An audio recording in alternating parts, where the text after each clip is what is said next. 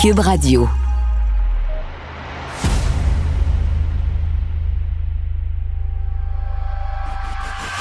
Santé, économie, culture, politique, environnement.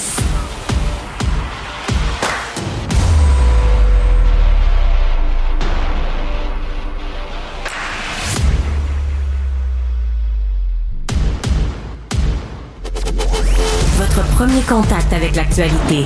Déterminé, enraciné, ancré. Philippe Vincent Foisy. Vendredi 9 juin, bienvenue à Cube Radio. J'espère que vous allez bien. J'espère que vous avez passé une belle journée. Même des pas pires nouvelles sur le front des incendies. Il y a un peu de positif. Clova, tiré d'affaire, nous dit-on. Donc ça a été réglé. Après ça, tout peut encore arriver, mais le feu a été contenu. Toujours des hélicoptères, des gens sur le terrain pour s'assurer que le brasier qui reste, en fait, les brasiers qui restent, ne soient pas dangereux. Même chose pour Nord Métal aussi. Hein. Souvenez-vous, on disait le feu était à 500 mètres de la ville. Ben, finalement, on a réussi à le contenir là aussi. C'est pas tout le monde qui a eu cette chance-là. On a un journal de Montréal, une famille, Jean-Claude Paquet. On est vraiment au nord du lac Saint-Jean. Chalet complètement incendié, rasé par les flammes. C'était un tas de débris malheureusement pour eux. C'est un super beau chalet, des panneaux solaires. Chalet d'une trentaine, ben, peut-être un peu plus d'une trentaine d'années. Nous, on l'avait depuis une trentaine d'années. On faisait des fêtes de Noël. C'est des souvenirs, c'est ça ton patrimoine. Oui, tu vas peut-être avoir de l'argent des assurances. Ça va falloir le reconstruire, c'est compliqué. Ça va être long, ça va être difficile. Mais après ça, c'est les souvenirs aussi, puis ces moments-là, puis le patrimoine que tu penses laisser à tes enfants, c'est ce que tu bâtis pour ta famille qui part en fumée, c'est euh, vraiment une tristesse. Quand, quand j'en entends dire que c'est pas si pire, les feux, puis qu'on en a vu pire, c'est cette frustration-là, parce que tu entends de l'autre côté des histoires de monde qui ont tout perdu ou qui ont perdu une partie de ce qui leur appartenait, des, camps de chasse, qui ont perdu des choses qui, qui étaient dans la famille depuis longtemps, des pourvoiries, des, ben on est chanceux de pouvoir penser que c'est pas si pire que ça. Ces gens-là, vraiment, ont une chance extraordinaire. Ne la voient peut-être pas. Je pense que c'est important de la souligner. Si vous dites que tout va bien, puis que c'est pas si pire ce qui se passe, vous êtes chanceux. Insouciance-là, parce qu'il y en a beaucoup qui l'envient. L'insouciance nous amène fort probablement à pas nécessairement prendre des bonnes décisions, mais quand même, ça reste une insouciance que tant mieux si vous n'êtes pas stressé, tant mieux si ça vous préoccupe pas, tant mieux si vous avez ce luxe-là. Après, les feux de forêt sont intenses en ce moment. Il y en a à peu près 128 qui sont en activité. Il y a plus d'un million trois cent mille hectares qui sont affectés. Feu de Lebel sur Kivillon est plus de 130 000 hectares. 30 000 au sud de Chapet près de Misticini, 18 000 à peu près hectares. Donc, c'est énorme, ces incendies qui sont hors de contrôle. Il y a des pompiers français qui sont arrivés. On les salue. Il y a aussi euh, autour de Chibougamau une tranchée qui, a été, euh, qui a été creusée afin de protéger euh, la ville. J'ai l'aéroport. C'est assez impressionnant.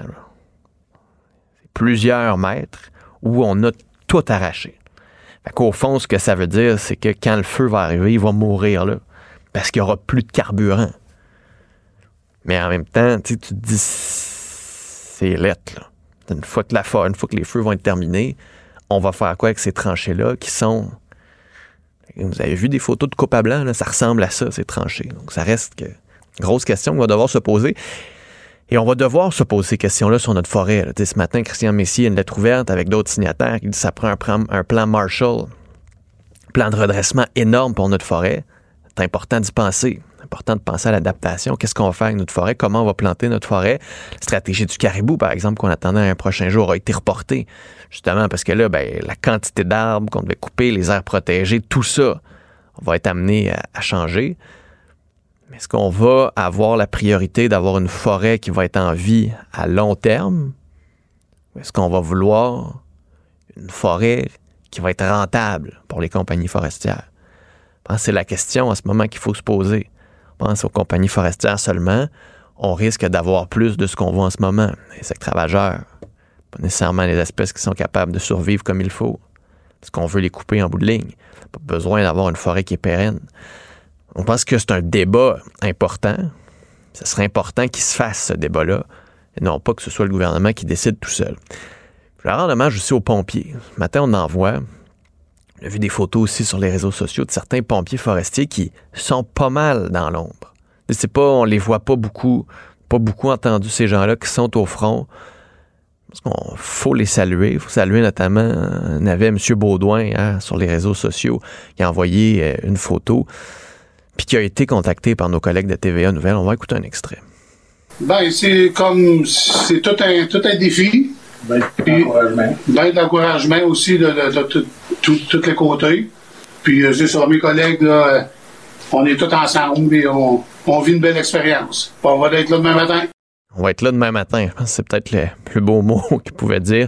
Marco Baudouin qui a publié cette photo-là, qui a été reprise notamment par euh, la ministre euh, Catherine Champagne- Jordan. Les pompiers de Grand Remous sont là. On travaille ensemble. La face pleine de suie, de terre. Un kit orange. Un sourire aux lèvres, une chance. Puis regardez, on est là. Avec vous autres, on vous encourage. Lâchez pas. Je pense que c'est tout ce qu'on peut dire là-dessus. Sinon, ailleurs dans les euh, nouvelles, pas mal de nouvelles intéressantes, notamment sur le plan économique. Sur le plan économique, saviez-vous que les aliments du Québec, il y a une grosse partie quand même qui coûte moins cher que les compétiteurs. Chaque fois, il y a quand même euh, ce préjugé par rapport aux aliments du Québec. Ah oui, on veut manger local, mais c'est plus cher, mais c'est plus cher, mais c'est plus cher. Ben, ce qu'on constate, c'est qu'à peu près un aliment sur deux qui vient du Québec est moins cher que son compétiteur. Ça reste moins que la dernière étude. Donc, il y a quelques années, on a fait une autre étude. Là, c'était 70% des aliments du Québec qui étaient moins chers. Donc, l'inflation a rattrapé énormément les aliments du Québec. Ça fait en sorte qu'on peut peut-être les acheter en moins grande quantité aussi. De regarder les fraises en ce moment dans les épiceries. C'est sûr que les fraises de la Californie, il y en a tellement qui sont capables d'offrir des rabais qui n'ont pas de bon sens comparé aux fraises du Québec. Ça, ça va changer pendant la saison. Quand même de savoir, puis je pense que, bon, on s'entend, c'est les aliments du Québec qui ont fait cette étude-là. Donc, ultimement, leur but, c'est de changer certains préjugés. Donc, on comprend qu'ils fassent l'étude dans ce sens-là. Mais ça envoie quand même le message que des fois, ça vaut la peine d'acheter québécois. Des fois, ça vaut même la peine pour le portefeuille, pas juste pour l'économie locale. Après ça, ça a des retombées sur l'économie locale qui sont importantes. Mais on voit que là aussi, l'inflation fait mal, que là aussi, l'inflation complique les choses pour nos producteurs. C'est une grosse décision dans le domaine culturel. Souvenez le débat sur le mot en haine, notamment avec le livre de Pierre Vallière, Nègre blanc d'Amérique. Ben, Radio-Canada, à l'époque, avait été euh, blâmé par le CRTC, le Conseil de la radio et de la télévision du Canada, qui l'avait blâmé pour avoir utilisé ce mot-là à plusieurs reprises dans une chronique sans avertir. Et à l'époque, ce que Radio-Canada CBC avait fait, c'était comme de couper la poire en deux. Donc, il y avait eu des excuses du diffuseur public, mais en même temps, on avait porté la décision en appel. Et finalement, la Cour d'appel a décidé que le CRTC a outrepassé ses pouvoirs en rendant une décision comme ça, notamment sur la liberté d'expression et tout le reste. Donc, c'est important. Est-ce que le CRTC va porter la décision en Cour suprême? Je pense que ce serait intéressant d'entendre les juges de la Cour suprême là-dessus. Je pense c'est important aussi ce rappel à l'ordre du CRTC qui va avoir un pouvoir énorme notamment avec les nouveaux projets de loi sur les géants du web, sur les contenus, sur le partage de contenu, sur le contenu canadien. Tout ça est entre les mains du CRTC. Même CRTC qui s'occupe en ce moment de tout ce qui est droit de diffusion, les mandats de Radio-Canada, c'est, ils ont un pouvoir énorme sur notre culture. Le président de Québécois, à plusieurs reprises, Pierre-Carl Pérado en parle. Des décisions du CRTC qui font mal, par exemple, à des entreprises privées en donnant des bonbons à certaines compagnies, pas à d'autres, en permettant à Radio-Canada CBC d'en profiter, d'être un diffuseur public, pouvoir profiter à gauche et à droite de liberté en ce qui a trait à la programmation, alors qu'on impose des conditions plus sévères à des propriétaires privés. Ce CRTC-là va devoir être surveillé de très près. Je sais que c'est plate quand on parle du CRTC, mais c'est tellement important pour notre culture qu'il faut les regarder, qu'il faut s'attaquer à ce qu'ils font. On peut pas les laisser faire ce qu'ils veulent comme, comme n'importe comment. Et c'est pour ça que c'est bien que Radio-Canada ait décidé de porter la décision en appel. Au moins, pour les rappeler à l'ordre, au moins pour dire, regardez, vous avez un champ de compétences, gérez votre champ de compétences, vous mêlez pas de ce qui est dit en nombre nécessairement. Il y a des lignes directrices là-dessus. Mettez-vous pas les mains là-dedans. Juste en terminant, je sais pas si vous avez un iPhone ou un Apple Watch ou des affaires comme ça, ça devient un vrai problème pour le 911. Il y a 39% des appels à Québec au 911 qui sont accidentels, des paquets de corps. Pas parce que vous vous enfargez puis vous l'appelez dans votre poche, parce que Siri, parce que votre téléphone, quand il y a un mouvement brusque, peut dire Oh, est-ce que vous avez un problème? Est-ce qu'il y a une détection de chute? Si dans les 20 secondes suivantes, vous n'avez pas dit non, tout va bien, ils appellent directement le 911. Donc, ça fait en sorte qu'il y a plusieurs appels qui sont faits pour rien. Ça encombre les lignes d'urgence. On parle de 750 appels par jour juste à Québec. C'est énorme. Il y a même une femme qui. On a un exemple dans le rapport qui a été publié par les gens de Québec. La montre a appelé le 911 parce que la dame écoutait une série, puis dans la série, ça dit Call 911, appelez le 911. Puis Siri a fait Ah, parfait, m'a appelé le 911. après ça, les gens du 911 disent OK, si vous appelez le 911 par accident, ne raccrochez surtout pas, parce qu'il faut vous rappeler, il faut essayer de voir ce qui se passe, ça prend des ressources, ça prend du monde. Déjà qu'on est à bout et qu'il nous manque des ressources, si vous faites un appel comme ça, appelez-les, dites-les excusez. C'est arrivé par accident, merci, bye, OK, on n'en parle plus. Et surtout, désactivez l'option. Je dis, à moins que vous soyez une personne âgée qui a des risques de chute, désactivez donc l'option. La quantité d'encombrement que ça fait, ça va peut-être faire en sorte qu'il y a des vraies urgences qui vont être traitées beaucoup plus lentement à cause de ça. Pensez-y, ce serait une bonne action que vous pourriez faire aujourd'hui. Journaliste engagé, il propose des solutions. Philippe Vincent Foisy. Ça avait l'air un petit peu broche à foin. Yasmine Abdel-Fadel. On peut pas être un chef à temps partiel. Moi, ce qui me dépasse, c'est que le dossier, là, il est pas nouveau depuis une semaine. Marc-André Leclerc. Il n'a pas de règles. Et ça, quand il n'y a pas de règles... La rencontre. Il va falloir s'accrocher à quelque chose qui est ancré dans la réalité des Québécois. Non, non, mais elle l'a dit, c'est irréprochable. Hein. Sa gestion est irréprochable. Il faudrait qu'il sourie, qu'il a l'air plus enjoué. Ah, mais Yasmine, attends, là, là, on a la moitié du bouclier, là. C'est exactement ça. La rencontre. Abdel-Fadel Leclerc. Marc-André Yasmine, bonjour à vous deux. Allô, allô? Bonjour. Bon, Marc-André, c'est la fin de session à Québec aujourd'hui. Tant mieux, diront certains, notamment les caquistes qui vont pouvoir avoir Oui. quelques semaines loin des projecteurs et Mm. des médias. Oui, clairement, déjà la fin, euh, 9 juin, il y a un ami hier qui me disait, bon, pour 30 000 de plus, on pensait peut-être qu'elle allait te faire une semaine ou deux de plus. Euh, c'est quand même... Ah, euh, mauvaise langue. Bon. Bon, mauvaise langue. Mais ça veut pas dire que le travail, puis ils vont nous dire c'est pas terminé, on Mais s'en va dans les circonscriptions, puis on travaille, puis les dossiers, puis la vie continue. Ce que, ce Éric Lefebvre pourrait voir sa mère, c'est quand même une- peut-être. Ben, non, mais c'est une fois par année, là. Fait que peut-être qu'il l'a déjà fait, là. Fait que, peut-être pas. Pauvre, pauvre, pauvre Madame Lefebvre. Au moins, elle aura un plus gros cadeau à Noël, là, Madame Ben Lefebvre, oui. à cause du 30 000 Mais ceci étant dit, blague à part, euh, c'est une sensation quand même qui a été difficile, hein, je pense, pour euh, la CAQ, pour M. Legault. C'est comme une espèce de réveil, hein, post-électoral où euh, clairement on se pose des questions à savoir les promesses qui ont été faites en élection, le troisième lien, l'immigration, les maternelles 4 ans. Ben clairement, est-ce que c'était des promesses en l'air? Est-ce qu'on avait tourné un peu les coins ronds?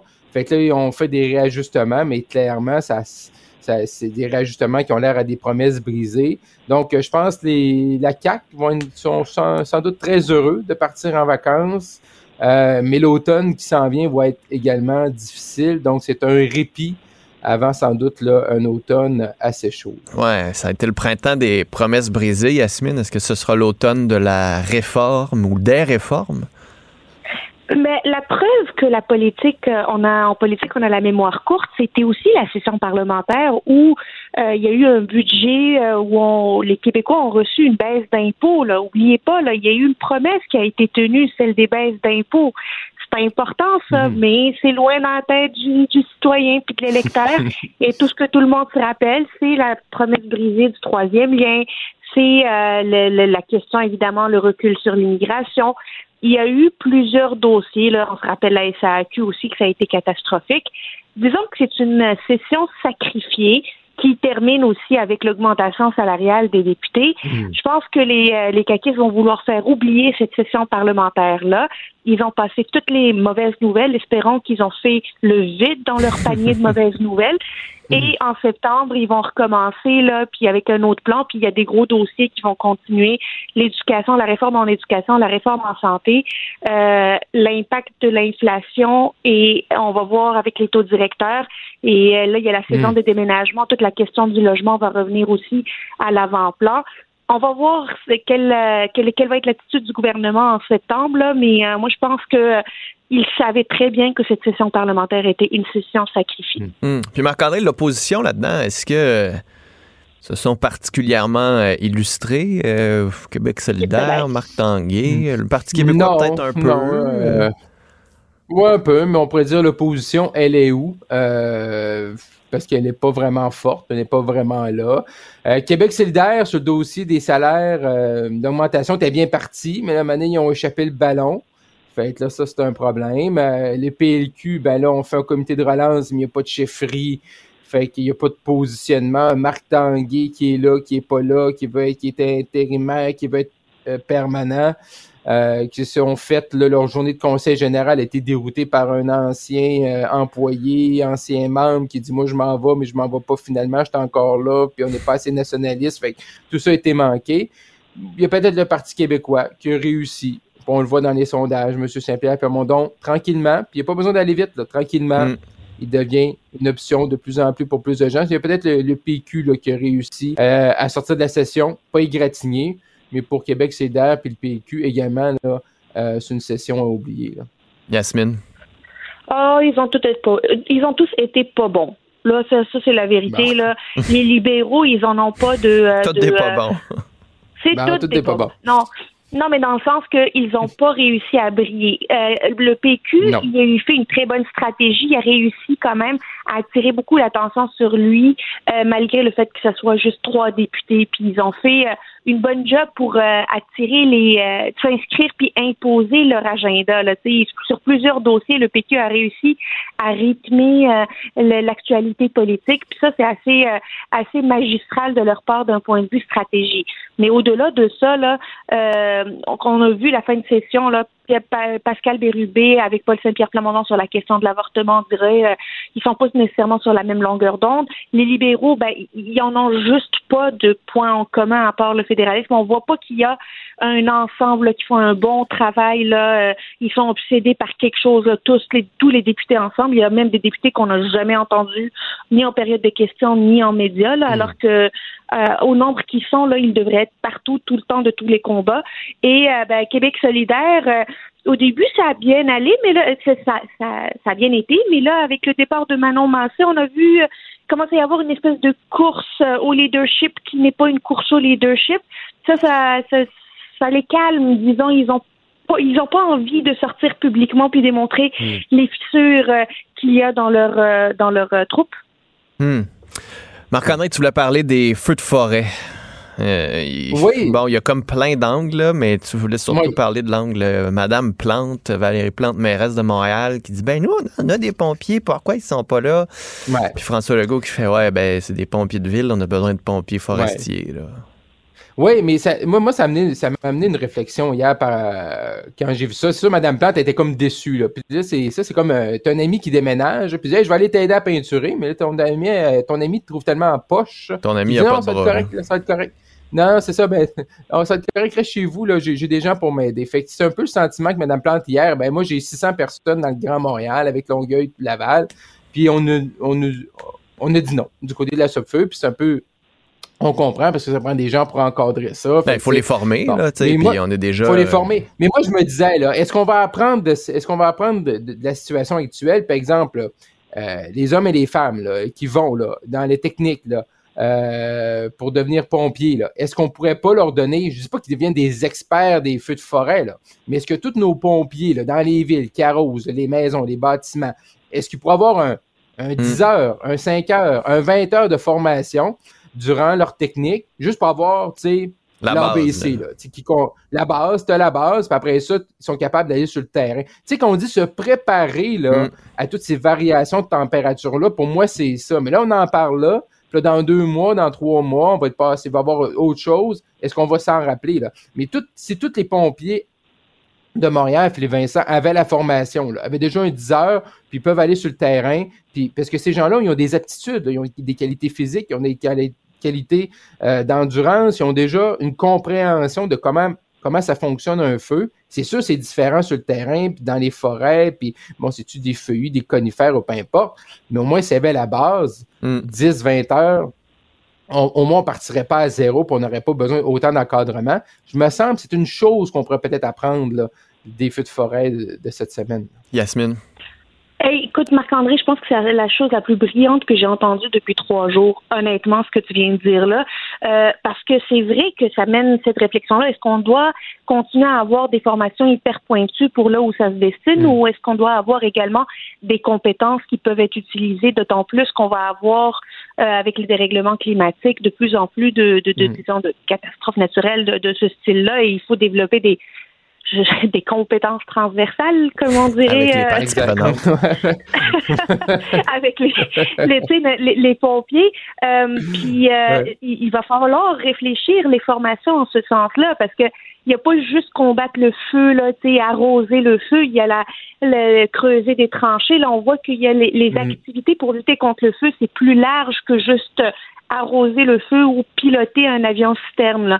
Euh, ça, c'est intéressant, mais au-delà de ça, je pense que le, la réflexion puis la déclaration de la, de la mairesse Plante venait d'une bonne intention, celle de vouloir ben aider. Visiblement, mm. elle a été mal briefé euh, pour euh, lui expliquer la différence entre un, pompier forestier versus un, un mm. pompier urbain.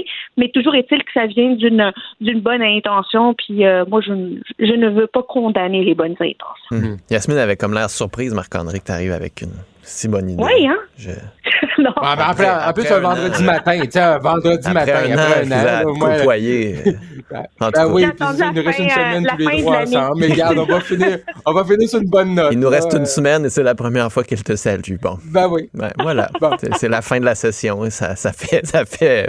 Euh, tu veux me parler de Donald Trump, euh, Marc-André? Ben oui, Donald Trump inculpé les documents, probablement qu'il vient de prendre 10 points de plus dans les sondages, parce que normalement, tout politicien normaux, tout politicien normaux euh, serait en train de se cacher chez lui en dessous de son lit.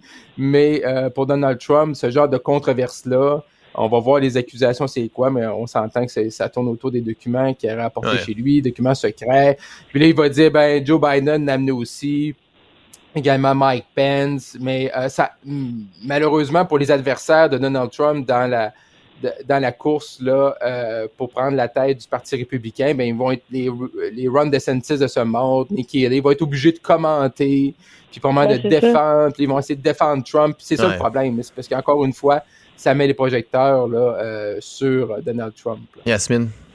Ben, ce qui est absurde, c'est que, comme dit Marc-André, c'est que ça va probablement l'aider dans les sondages. Mais ce qui est doublement absurde, c'est que ses adversaires à la course au euh, leadership, à la course à l'investiture républicaine, vont devoir commenter pour le défendre. Est-ce que vous avez déjà vu des adversaires défendre leur adversaire sur des questions alors qu'il est inculpé en même de temps, manière... Euh, plus Biden que Trump. Ouais, mais il faut que tu gagnes déjà l'investiture. L'objectif n'est pas juste de hmm. faire tomber Biden, c'est que toi, tu veux te rendre là. Euh, hmm. Puis la première étape, c'est de défaire Trump. Mais là, ça les aide pas que Donald Trump se fasse arrêter. Si ça, c'est pas un film de science-fiction politique, là, je sais plus ce que c'est. Honnêtement, là, c'est assez surréaliste. Bon, en ce vendredi, Tristan nous a fait une belle petite chanson oh. en hommage à Caroline Prou, à l'avortement et à qui a le droit de faire ça. On m'avait dit, te pose pas trop de questions. On est un gouvernement résolument pro-choix. C'est la vie qui te répond, qui a le droit. Mais nous, au gouvernement, on a des principes et on a décidé d'être conséquents. Qui a le droit. Excellent. Maintenant, oui à la liberté d'expression. On est un gouvernement résolument pro-choix. Ce que disent les grands. Il y a une erreur de la part de mon PDG. Qui a le droit. Ah, Yasmine Marc-André. Bonne fin de semaine. À lundi. Salut. À lundi. Re-questionner Proposer, améliorer. Il a à cœur les enjeux de société. Philippe Vincent Foisy. Cube Radio. Cube Radio. En direct à LCN.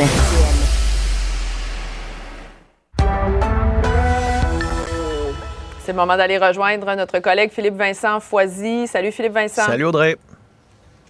Continue de parler de, des feux de forêt. Euh, toi, tu nous dis ce matin, il faut, euh, faut s'adapter, évidemment. Il faudra peut-être une commission parlementaire incluant un plan de match là, pour la forêt. Oui. Euh, probablement que ça va arriver encore, malheureusement. Oui, bien, fort probablement. Là, si on regarde la, la, science, si on regarde la, la météo, les réchauffements climatiques, euh, tout est là Mm. pour qu'il y ait euh, davantage d'événements comme ça.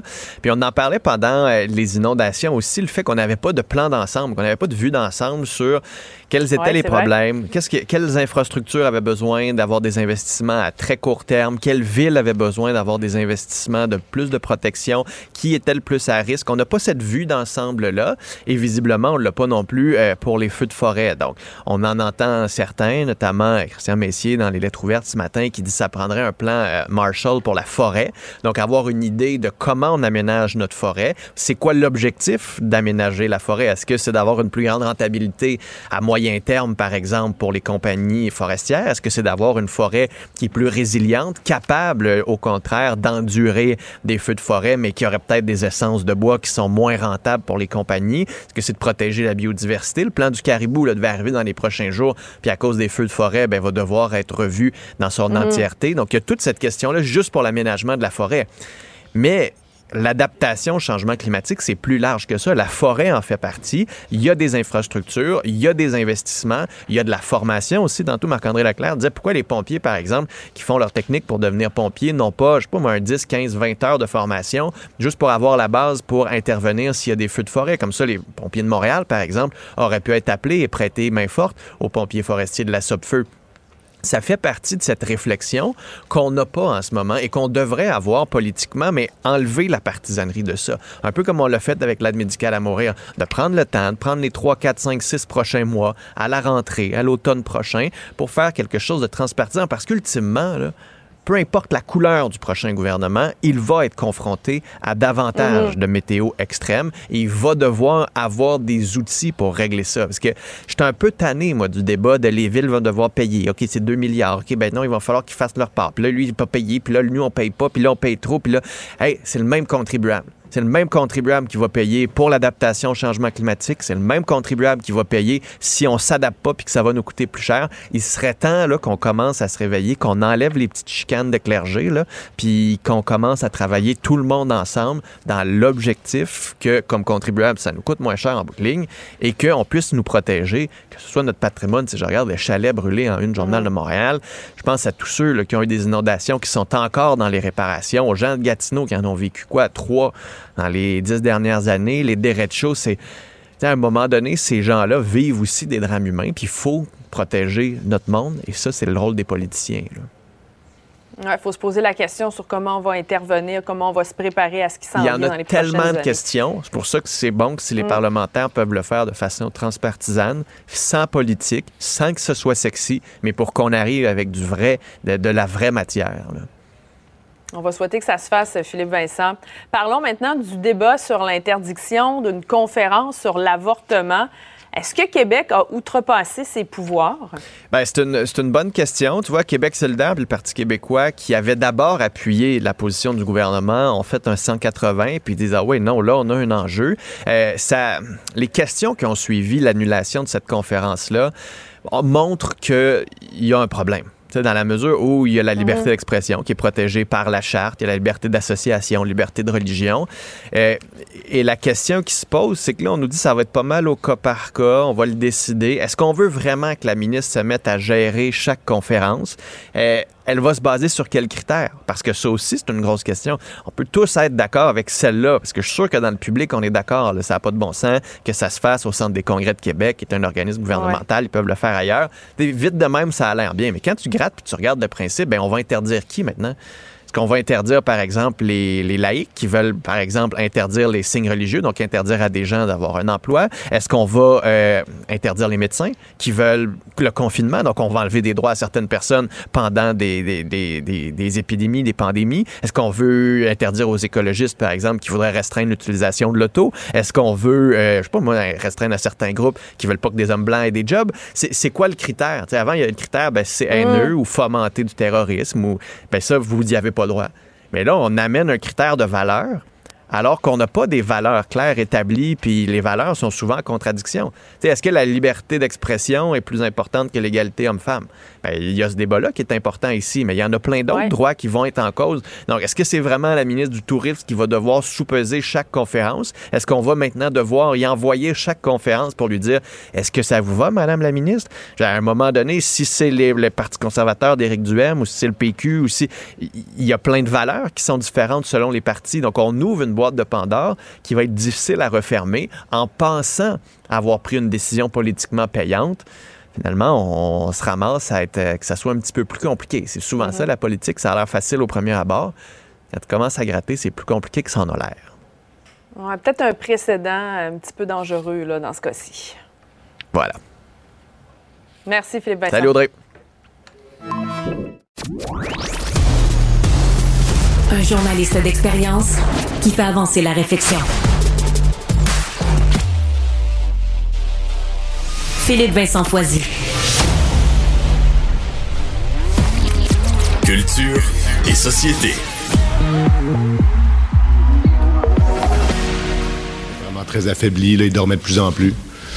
Et euh, il a quand même passé un bon 15-20 minutes avec elle à lui caresser les cheveux. Puis euh, il, a, trouvé la force d'être présent avec elle. Puis lui a dit adieu ma belle. Puis euh, ça a été ça. Maxime euh, Le Flaguet qui commente le, mm-hmm. hier commentait le décès de son père en chapelle ardente. Beaucoup de monde qui ont rendu hommage à Michel Côté. Anaïs, bonjour. Allô, Philippe Vincent. Ça a été une journée justement très émotive hier. Euh, Maxime Leflaguet, qui a été le seul de la famille qui a pris la parole justement hier en matinée. Euh, plusieurs citoyens, plusieurs personnalités également ont tenu à se déplacer pour rendre hommage justement à ce grand acteur qui nous l'a quitté récemment. Je pense à Louise Latraverse, Guillaume Lepage, Antoine Bertrand, Sylvie euh, Potvin et j'en passe. C'est justement, ça a été un point de presse qui a duré quand même près de 10 minutes où Maxime Leflaguet, justement, a raconté des moments très personnels, je te dirais. Donc, tout d'abord, évidemment, les journalistes voulaient savoir euh, comment est-ce qu'ils ont reçu cette grosse vague d'amour-là, disant, ben écoutez, c'est littéralement un tsunami. Tu sais, on savait que notre père était aimé, on savait, nous, euh, qu'on avait un homme extraordinaire dans notre vie, mais c'est toujours très touchant de voir comme ça que le Québec au complet est en deuil, racontant également que derniers mois ont été difficiles et fabuleux à la fois. Vraiment, c'est racontant à quel point au début, euh, Michel Côté s'était fait dire qu'il y avait un 30-35% de chances de survie, la chimiothérapie. Par la suite, on lui a dit qu'il restait un à deux mois à vivre. On a entendu ensuite vraiment le, moment qu'il a passé avec sa femme aussi qui était présente hier, Véronique. Donc, tu sais, ça a vraiment été, euh, je, je te dirais qu'on s'attendait, je pense, à une transparence, mais là, on a vraiment eu les, détails et je pense que les Québécois, on aime tellement Michel Côté que les gens voulaient savoir et je pense pas que c'est du voyeurisme. On était vraiment curieux de savoir cet homme-là qui nous a marqué comment s'est passé les derniers mois, lui qui s'était vraiment retiré de la sphère publique, notamment on célébrait un événement avec Brou, il n'avait pu être présent. Donc hier, on, a su un peu plus ce qui s'était passé euh, dans les derniers euh, jours, dans les derniers mois de Michel Côté. Donc ça a été une journée très émouvante, je dirais, pour euh, les Québécois. Maxime Leflaguet qui était là et tremblant à la fois. On sentait la vulnérabilité là, de la tête aux pieds. Donc, c'était très touchant hier. Bon, tu me parlais des Franco maintenant, c'est ce week-end. Oui, ça part officiellement. Et bon, il y a toujours des très grands noms, évidemment. Au Franco, exemple, ce soir, c'est Fouki euh, qui lance le bal. Ce week-end, vous pourrez voir Roxane Bruno, entre autres. Mais là, moi, j'avais envie, de Vincent, de euh, vous présenter des artistes qui sont peut-être un peu plus méconnus et que vous aurez la chance de découvrir ce week-end des sonorités complètement différentes. Et je commence avec ce soir à 22 h. Il y a la formation, c'est un trio qui se nomme Bless. Et les gars disent vraiment avoir été euh, influencés notamment par Indochine ou encore My Bloody Valentine. Et ils donnent dans ce qu'on appelle l'hyper-pop, qui est une pop très exagérée. Là, sais. de l'autotunes, là, on en met dans le tapis des sons parfois très excessifs. Donc, je te fais entendre un extrait d'une de, de, de, leurs grands succès, dis-je bien. On écoute Météor. Sur un plancher de love.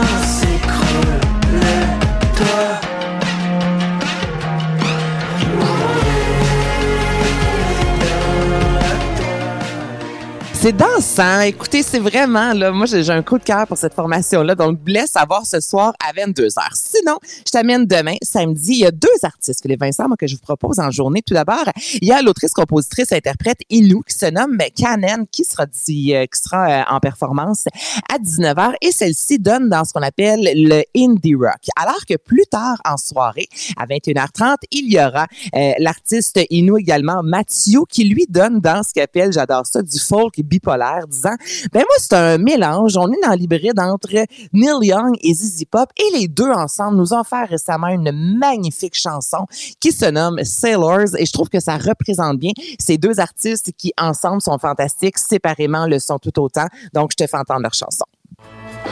Sail on the river till it's time to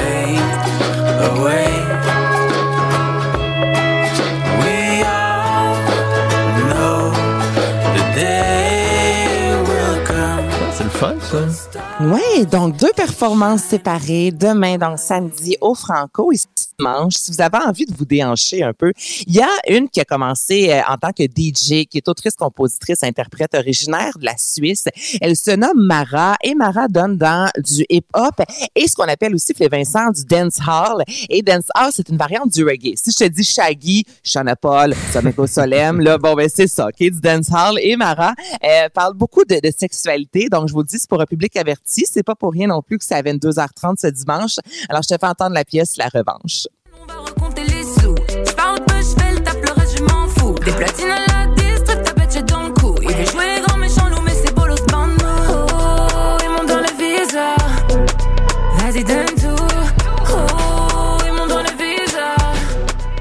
Ça va Donc, danser. allez, f- ben oui, c'est ça. Allez faire un tour sur la- le, le site des Francopholies. Ce que j'aime, c'est qu'on donne vraiment dans toutes les directions. Donc, il y en a vraiment pour tous les goûts et c'est une belle façon de découvrir euh, nos artistes. Plein de noms à ne pas manquer ce week-end. Bon, puis il y a de la nouvelle musique, notamment de Oui. Charlotte Cardin.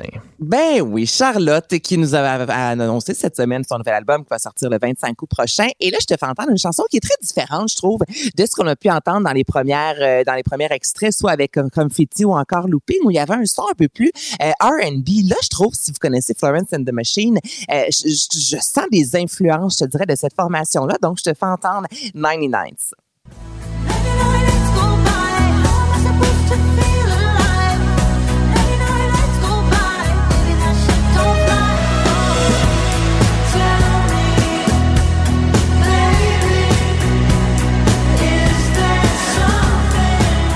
Ouais, je comprends ce que tu veux dire. C'est ça, il y a un côté bon. pop rock, mais oui, bon. j'adore ça, un côté plus aérien. Je trouve que les, ça nous ramène aussi dans les premières années de Coldplay. J'adore ça, c'est très différent. Et c'est la, la force aussi hein, de Charlotte Cardin, c'est qu'elle peut nous offrir sur un même album des sons complètement différents du début à la fin. Il peut y avoir neuf chansons avec des rythmes là, vraiment euh, très singuliers. Donc, euh, un, un de mes coups de cœur. Moi, je te dis 99. Et sinon, bon, là, cette année, il y a deux formations qui célèbrent leur 20e anniversaire, Mononcle Serge et Anonymous. Hmm. D'ailleurs, ils seront ensemble en, en, en spectacle à plusieurs reprises, notamment au festif. Donc, ils ont décidé de nous offrir une nouvelle chanson cette semaine qui se nomme Redoubler, qui est un hommage, on dit sarcastique, aux jeunes qui ont plus de difficultés à l'école. Là, ça m'a pris euh, du temps à trouver un extrait qui était diffusable à la radio euh, comme ça tout le matin parce que ça reste, écoute, là, ce sont deux formations qui ont vraiment influencé la scène punk rock québécoise. Euh, donc, c'est un court extrait, mais ça donne le ton. Si vous aimez mon oncle Serge, vous allez avec le C'est bon les patates, là, vous allez retrouver ça. Et le vidéoclip est fantastique dans une cour d'école, les gars avec encore leur longue barbe, les cheveux longs, la guitare électrique, des élèves. Tu sais, moi, écoute, j'ai revécu mon adolescence en écoutant Alors, je te fais entendre redoubler. Pas l'école. Céline Dion, alors, mais l'école, elle a été assez tough pour dire fuck up. Elle, c'était pas une têteuse de prof. Elle a son colissette passé, passé, elle pouvait s'en passer. C'est ça, les gens supérieurs. L'école, ils l'ont dans le postérieur. Sois pas honteux, sinon 50 peu. La honte, Écoute, voilà. Mais Bon matin, c'est tout le monde.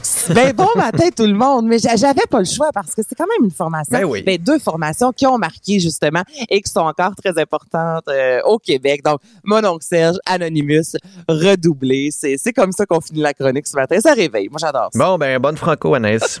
Hey, à toi aussi. Salut. Bye bye. Une rhétorique déstabilisante.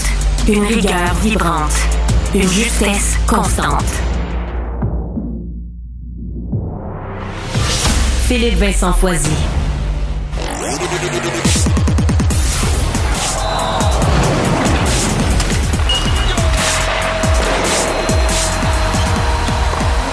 Jean-François Barry, un chroniqueur pas comme les autres. C'est terminé. Victoire du Canadien de Montréal qui élimine les Kings en quatre victoires contre une défaite.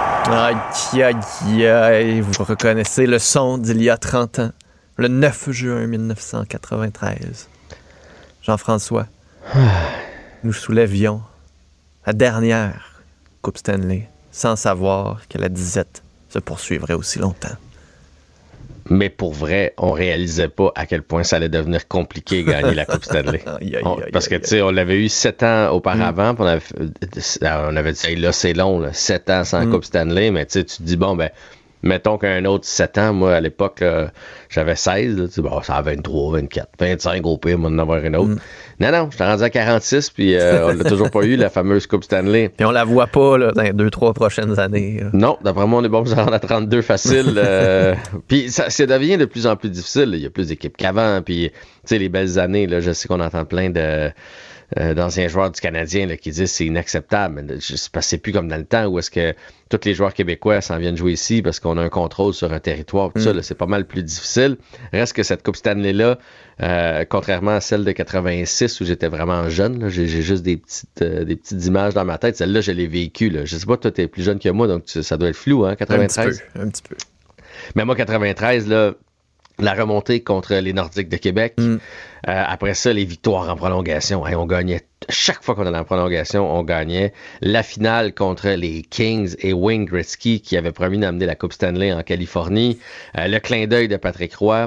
Et le tournant dans cette série-là, le fameux bâton mesuré là, avec deux minutes à jouer. Jacques Demers qui dit on tire de l'arrière par un. Marty McSorley joue avec un bâton illégal. On mesure ça. Si on se trompe, on a une pénalité. Si on se trompe pas, un avantage numérique.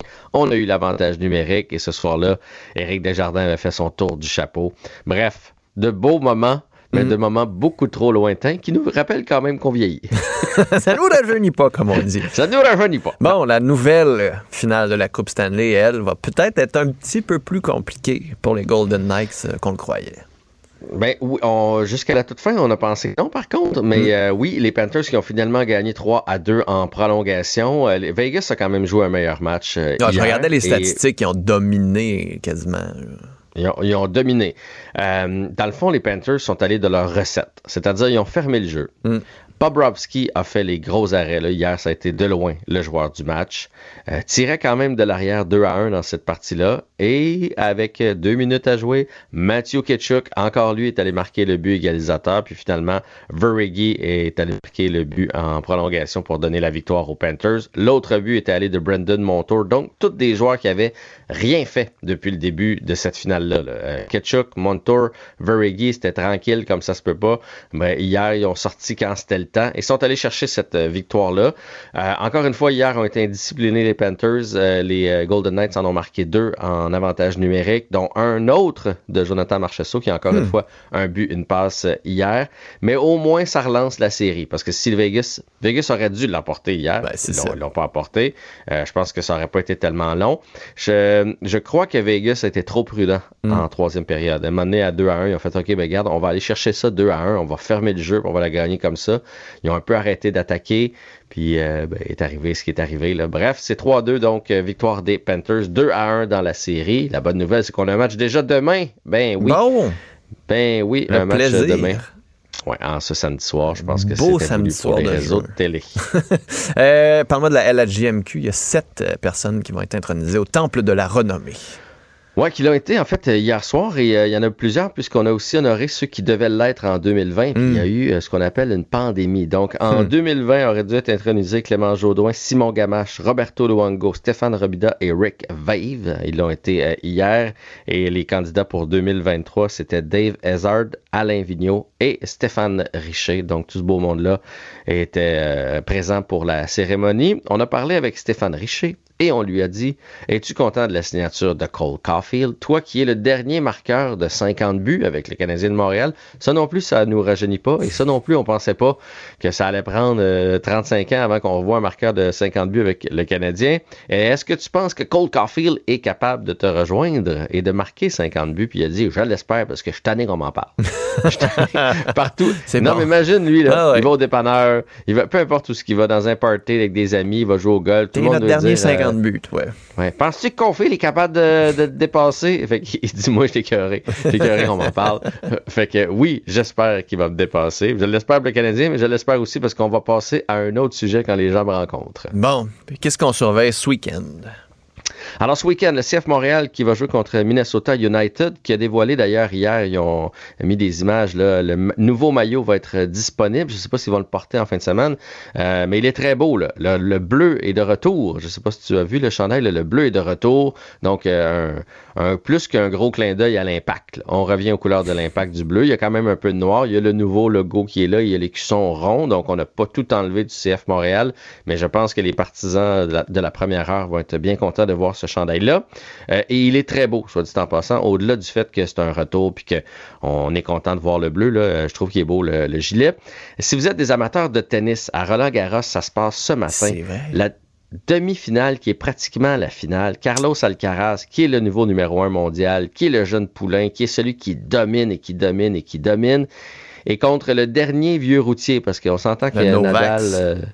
Ouais, Novak Djokovic qui va essayer, je suis pas sûr, je l'ai bien prononcé ce matin. Djokovic. Qui va, qui va essayer donc de battre le. Tu sais, c'est vraiment la vieille génération mm. contre, contre la nouvelle. Euh, Djokovic qui joue quand même du bon tennis et qui va être gonflé à bloc parce que il y a 23 titres. Il est égal avec Raphaël Nadal. Puis, tu sais, ça a toujours été une compétition entre les deux, 23 titres majeurs, évidemment. Là. Il aimerait bien prendre les devants et être le seul dans l'histoire mm. à avoir 24 titres. Donc là, il est tout prêt, mais il y a tout un obstacle devant lui, c'est Carlos Alcaraz. Donc ça va être du grand tennis. Joue du solide tennis. Je l'ai vu le week-end passé. Wow! Écoute, pour vrai, si, moi je me dis c'est mentalement qu'il mm. faut que euh, Novak euh, soit capable d'aller le chercher. Il faut parce que sur le court comme tel, il n'y a pas de bon sens. Là. Euh, Alcaraz, c'est, tu sais, j'adore mettons Félix auger mais je me dis ça va être difficile dans les prochaines années d'aller à côté ce niveau de tennis-là. c'est vraiment une superstar et il joue du grand tennis.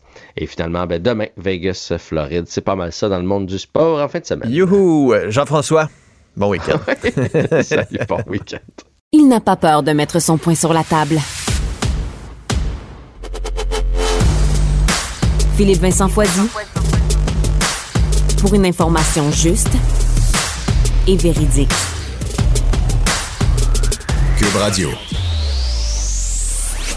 Avec les feux de forêt qu'on connaît actuellement, il y a une question qui se pose. Est-ce qu'on gère bien au Québec notre forêt? Est-ce qu'on pourrait mieux la gérer?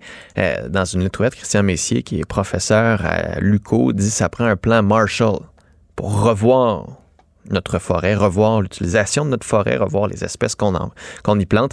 François Laliberté est ingénieur, président de l'Ordre des ingénieurs forestiers du Québec. Monsieur Laliberté, bonjour.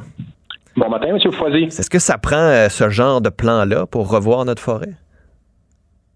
Ça prend certainement un plan euh, pour euh, mieux gérer, mieux aménager nos forêts en, vue des, des, changements climatiques. Pas juste les changements climatiques, les changements globaux qu'on vit aujourd'hui, parce que c'est pas seulement le climat, c'est la biodiversité, c'est c'est énormément de, de, de, caractéristiques qui changent là, et, et on doit s'adapter. On doit définitivement changer nos, nos approches, nos façons de faire. Puis qu'est-ce qu'on fait en ce moment, mettons, qui ne fonctionnerait plus? Parce que j'ai aucune idée, mettons, comment ça fonctionne la forêt. Dans ma tête, euh, je veux dire, j'ai comme l'erreur boréale le documentaire en tête. Euh, je sais qu'on va couper beaucoup de bois. Euh, je pense au caribou, mais c'est souvent comme ça qu'on entend parler de la forêt. Les compagnies forestières nous disent non, non, tout est beau, tout est beau. Alors que j'en entends plusieurs dire ouais, attention, il y a des limites à ce qu'on peut faire dans ces forêts-là. Il y a les insectes ravageurs qui arrivent, il y a eu le verglas, là, on voit avec les incendies. C'est qu'est-ce qu'on fait en ce moment qui fonctionne pas, qu'il faudrait changer? Ben, tout d'abord, euh, euh, M. Foisy, il faut dire que euh, ce qu'on fait, je crois qu'on le fait bien dans le sens où euh, avec l'historique qu'on a, l'histoire qu'on a d'aménagement forestier, on a euh, on a mis en place des plantations, on a mis en place différentes euh, différentes interventions qu'on savait avec l'histoire que ça devait fonctionner. Maintenant, aujourd'hui, c'est moins vrai. ça change beaucoup plus vite. Alors, il faut revoir nos, nos façons de faire. Il y a également d'autres valeurs, d'autres acteurs qui souhaitent bénéficier encore plus du milieu forestier, euh, qu'on pense à la sériculture, qu'on pense au tourisme, aux chasseurs-pêcheurs. Tout ce beau monde souhaite profiter des belles possibilités qu'on a euh, du milieu forestier. Et euh, il faut qu'on s'entende. Donc, c'est surtout à ce niveau-là qu'on doit travailler. travailler à s'entendre ensemble, travailler ensemble. donc, confier, ou en fait, ramener l'aménagement forestier, l'aménagement du milieu forestier, un peu plus près du terrain pour être plus agile, pour être plus flexible, pour que les acteurs qui, ont des, objectifs, qui ont des attentes, des besoins, euh, soient euh, euh, au premier rang, discutent ensemble et trouvent ensemble des solutions plutôt que de se. Mais il faut que ça vienne du politique. Il faut que ça vienne du politique. Absolument, oui, ben, bien sûr. Le leader dans tout ça, c'est le milieu politique, c'est le gouvernement. C'est d'ailleurs lui qui, par la loi, est responsable de l'aménagement des forêts, mais seul et comme arbitre, bien, il y a un rôle pas facile à, jouer. Alors, euh, on doit euh, s'asseoir tout le monde ensemble et, travailler ensemble, mais surtout travailler à une échelle plus humaine, plus hmm. près du terrain, euh, plutôt que de travailler dans des grands ensembles. Quand on fait ça, on est beaucoup plus, on connaît beaucoup mieux notre territoire. Puis quand il arrive des événements, malheureusement, comme aujourd'hui, qu'on ne peut pas toujours contrôler, mais par contre, on peut peut-être réagir un peu plus vite euh, et peut-être avoir mis en place des euh, mesures comme M. Messier le propose, euh, des mesures qui, auraient minimisé les risques sans, les éliminer, bien sûr. Hmm. Puis j'essaie de voir la philosophie derrière l'aménagement de la forêt, parce que ça a beaucoup été, ben, c'est une ressource. C'est une ressource naturelle qu'il faut, on peut prélever, qu'il faut entretenir, qu'il faut replanter. on, a, on, a, on veut cette ressource-là parce qu'elle nous permet principalement d'être des revenus pour l'État, pour des compagnies. On a du bois, on est fier de notre bois, on peut construire avec du bois. C'est une ressource. Euh, est-ce qu'on voit encore la forêt comme une ressource? Est-ce qu'il faut changer la philosophie? Est-ce que, dans le débat ressources versus biodiversité versus protection de la forêt, est-ce qu'on est capable de trouver un terrain d'entente entre ces trois façons de voir la forêt? Moi, j'en suis persuadé. D'abord, il faut voir la forêt pas comme une ressource, mais comme des ressources. Euh, euh, et ensuite, euh, oui, ces ressources-là peuvent, dans certains cas, se traduire en valeur, mais si ce n'est pas nécessairement des valeurs qu'on monnaie, qu'on vend, euh, c'est aussi des valeurs qu'on doit conserver, chérir. Euh, l'eau, l'air, le paysage, ce sont des valeurs qu'on doit conserver. Alors, il faut trouver l'équilibre. Oui, l'équilibre est possible. On doit continuer de récolter du bois parce qu'on a besoin pour nos maisons, pour nos papiers. Mais ça, on doit le faire en, collaboration. Je reviens là-dessus. Il faut collaborer ensemble parce que on va y gagner, tous ensemble, on va y gagner si on le fait ensemble. Hmm. C'est le mot d'ordre. En ce moment, c'est plutôt un arbitre qui gère. Et, je dis pas que euh, euh, c'est complètement euh, mal fait, mais, mais il faut qu'on trouve le moyen de se parler plus. Hmm. Je pense que c'est une bonne, une bonne solution. Les, juste en terminant, vous avez parlé de du paysage, vous avez parlé de, la qualité de l'air. Est-ce que les, ingénieurs peuvent prendre ça en considération dans leur calcul? Parce que moi, un ingénieur, c'est des chiffres, c'est du concret, puis 2 plus 2 égale 4, puis après, amène-moi pas le paysage, j'arrive pas à le calculer. Est-ce qu'on peut amener ça dans le calcul? Est-ce que ça se peut ou ça devient un peu ésotérique? Non, c'est euh, c'est très possible de le faire. Euh, euh, on est des ingénieurs forestiers, oui, mais la, foresterie, c'est une, on, dit souvent une science molle, euh, qui hmm. est à cheval entre les mathématiques et euh, les sciences écologiques et même les sciences sociales. Alors, parce que vous, on n'oublie pas non plus qu'on a aussi des, communautés autochtones, des Premières Nations qui ont toutes sortes de valeurs. Alors, travailler sur, par exemple, des habitats de certaines espèces comme, euh, comme l'orignal, comme le caribou, comme la martre, ça se, ça se modélise, ça se, ça, s'é- ça s'évalue. Et, euh, et, et oui, on, au final, on peut le transformer en chiffres, mais on amène des dimensions qui sont plus, plus difficiles à, chiffrer. On les amène quand même dans le, euh, dans, dans la, dans la, la- la- la- le problème et la solution éventuellement pour balancer tout ça. Combien on a besoin de vieilles forêts? Pour la martre, par exemple? Eh bien, ça, euh, avec des biologistes, avec d'autres experts, on est capable de euh, d'aller chercher ça et de balancer ça, d'équilibrer ça avec une, une quantité de bois, puis du bois qui est aussi de bonne valeur, qu'on va pouvoir faire des bons matériaux avec, qui vont être euh, bénéfiques pour, par exemple, la captation du carbone. François La Liberté, merci beaucoup d'avoir été là. Je présume qu'on va se reparler, espérons, quand on va avoir ce genre de consultation-là au Québec. espérons qu'on soit capable de le faire rapidement, qu'on soit capable d'y penser aussi euh, pour les prochaines années. On le souhaite euh, ardemment à l'ordre des agents forestiers. On l'a, on l'a demandé et, et, euh, on va continuer. Mais maintenant, on doit s'occuper de la crise, puis on doit faire un bilan par la suite. Merci beaucoup d'avoir été là. Au plaisir de se reparler. Merci, M. Poilier. Au revoir. Il s'engage dans les débats de société et suggère des pistes de solutions. Philippe Vincent Foisy. T'en as-tu un, toi, Mario, un surnom comme ça? Benoît Dutrisac. Mario Keller Dumont?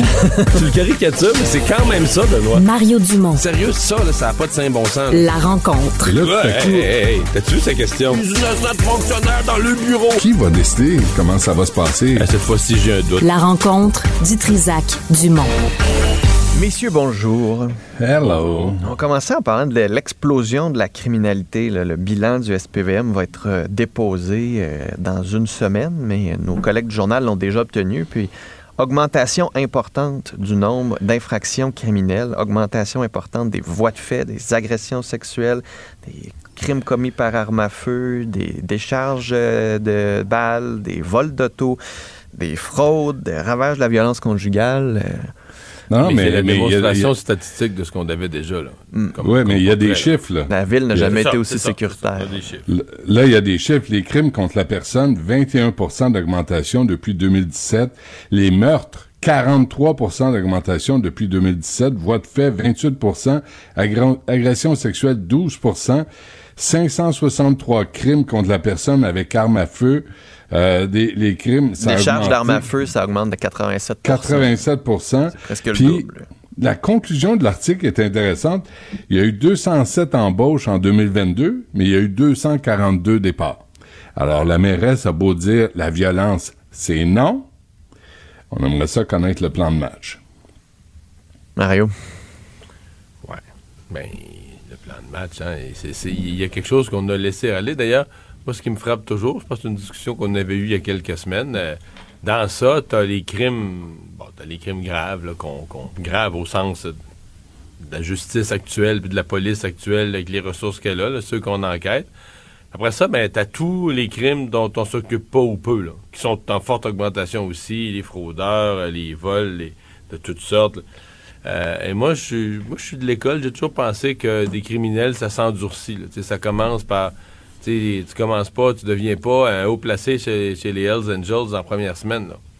Tu commences avec des petits crimes, puis si ça marche, tu te fais pas arrêter. D'abord, tu fais de l'argent vite. Là. Tu compares avec, tu compares avec tes, tes amis qui étaient avec toi en secondaire 5 puis qui essayent de faire un job à 21 pièces de l'heure. Tu ris d'eux autres en tabarouette, l'argent que tu fais. Fait que, euh, puis là, ben là, une fois que tu fais de l'argent, une des choses, un des investissements que tu fais avec ton argent, c'est une arme. hein, ça prend ça. Puis, euh, puis à un moment donné, tu te réveilles, tu es un criminel endurci. Fait que quand tu, quand tu mets pas euh, les efforts pour arrêter la criminalité, la petite criminalité, ben à un moment donné, tu te retrouves plus avec de grosses criminalités, puis de criminalité tout court. Puis à Montréal, à mon avis, on est deux pieds là-dedans. là. Ben, ça, ça prouve, euh, ça va au mérite. Quand tu persévères dans la vie, tu réussis. Alors, tu commences avec des petits crimes, puis tu vas Oui. un jour devenir un grand criminel. Je trouve que c'est un, beau message à envoyer à, à notre belle jeunesse. mais, mais, mais sérieusement, là, tu sais, là, t'as as ça. Hier, il y avait un article, on n'a pas parlé, là, mais la police qui dit on peut pas régler le problème d'itinérance là. Ouais. Je, je fais pas un lien direct avec la criminal- criminalité, mais peut-être avec les incivilités. Euh, là, il interview, la presse interview une, une femme qui travaille dans un salon de coiffeur. Puis elle dit la semaine passée, je me suis fait mal au dos. J'ai monté des chaudières pour nettoyer la pisse qu'il y avait dans l'entrée du commerce. Alors, c'est les incivilités qui sont pas des crimes comme tels, mais qui, qui rendent la ville. Alors, tourisme Montréal, nouveau slogan, je le répète, restez chez vous. Euh, à Montréal, c'est l'image qu'on avait, depuis des années de Montréal, une ville, euh, une métropole, c'est dangereux, c'est ben c'est en train de se confirmer là. Puis il y a un laisser-aller politique qui est assez grave. là. C'est pas les petites phrases de la mairesse qui va dire la violence c'est non ou le Montréal deviendra pas un terrain de jeu des criminels, c'est non. Tu me niaises-tu? D'abord, arrête de mettre tes verbes au, pass- au, au futur, là, Madame Plante. Là. Mets-les mets-les au présent, Au présent, ou au ouais, passé. Montréal est devenu. Ou est en train de. Non, mais comme mairesse, là, je veux dire, euh, sur, sur certains fronts, là, ce que c'est en train de faire à Montréal, je veux dire, euh, Valérie Plante. En même temps, les électeurs ont un peu voté. Les électeurs ont voté pour un parti dont la moitié des militants voulaient définancer la police, ne croient pas à la sécurité publique. Moins C'est- de la ça moitié, aussi, là, là, c'est l'expérimental de la gauche un peu radicale. Tu expérimentes ça. Ben là, on l'expérimente à Montréal. là, C'est un laboratoire. là, on le voit. euh, Aujourd'hui, c'est un. Voyez ce, ce test de la crimi- ce, ce rapport de la criminalité. Là. Voyez ça comme un rapport de laboratoire. On fait de l'expérimental là, de la Mhm. gauche, euh, de la gauche un peu extrême. Puis voici ce que ça. Voici vers, vers où ça nous mène. Et t'écœures tous ceux et celles qui essaient de combattre la criminalité. T'es écœurs, t'es culpabilises. euh, tu fais, là, tu, nommes une commissaire pour le profilage racial, puis pour le, racisme systémique, puis tout- toutes ces niaiseries-là qui se règlent sur le terrain, qui se règlent par des formations, qui se règlent par des lois puis des règlements, qui se règlent pas par une commissaire assise sur son cul dans un bureau. C'est sur le terrain que ça se règle, puis sur la formation des policiers. Mais non, là, c'est toujours en périphérie, puis on n'aborde pas le problème central. Hmm. Puis, tu, tu voulais parler de cette commission sur l'itinérance. Tu penses que ça changerait quoi? Ben, c'est parce que euh, aujourd'hui, dans le Toronto Star, c'est la même affaire que ce qu'on vit à Montréal. Euh, puis je, me, puis je, je vous rappelle le voyage, à, à Vancouver, euh, Hastings Street, qui est une horreur, là, qui est un, un campement sur une artère principale de la ville de Vancouver. Puis, euh, puis là, il y a comme un article dans, il y a pas comme un article, il y a un article dans le Toronto Star aujourd'hui où il y a une, une, une nouvelle donnée là, sur le nombre de tentes de campements d'itinérants. Et euh, cette semaine, je parlais à la mairesse de Grenby, qui est prise aussi avec un campement d'itinérants. Les citoyens se plaignent, les, les, les gars viennent se shooter sur mon balcon, les seringues traînent. Je parlais à, la- à Mme Pagé à Chicoutimi, qui est prise avec un couvent qui a été donné, euh, qui est transformé en refuge pour au moins au, au maximum 76 personnes. Dit, les gens viennent déféquer dans une chaudière, mais laissent ça dans le cours. Les enfants ont peur de sortir. Sa maison n'a plus aucune valeur. Puis Madame Laforêt, qui est assise sur ses mains, la mairesse est assise sur ses mains. Euh, c'est- un problème qu'il faut régler. Il faut arrêter l'angélisme, puis dire, tu on veut pas torturer, enfermer, emprisonner les itinérants, mais ils peuvent pas être roi et maître. Ils peuvent pas euh, décider comment va se comporter, euh, comment ça va se passer dans un quartier ou dans une ville. Je suis désolé, mais il faut qu'il y ait des règles. Puis la police, t'as beau leur dire, tu sais, nous, quand on stationne, vous l'avez vu, on stationne à la même place, derrière l'immeuble où il y a le McDo puis euh, Eco Fitness. Il y en a qui, qui, se traînent- qui, qui restent là, ils traînent là. Puis quand t'arrives le matin, c'est plein de vidanges. Ouais, ce C'est matin, tu vas voir. Ça se peut que devant Cube aussi, tu trouves quelqu'un qui a s'est pas rendu à la toilette à temps. T'es-tu sérieux? et, et, et Valérie Plante, elle allume pas, là. Elle elle Ben là, il y en a des sta- toilettes. Là, Là, il y en a des toilettes, dans le toilettes parc? Émilie Gamelin. Là, il y en a. Là. Fait que là, c'est vraiment plus de la volonté des gens que de la a- il y en mauvaise a, foi. Il y en a. là. J'ai vu une toilette chimique, ils ont mis un conteneur. Il y a la donner de la toilette formation. Ouais. Ah. une formation. Une formation aux toilette. gens dans Ouais. le parc. Mario? Non, mais euh, la, la question d'itinérance, il y, a comme deux affaires là-dedans. Euh, Il y a D'abord, je pense qu'il y a une- un problème réel là, de, de, de logement. là.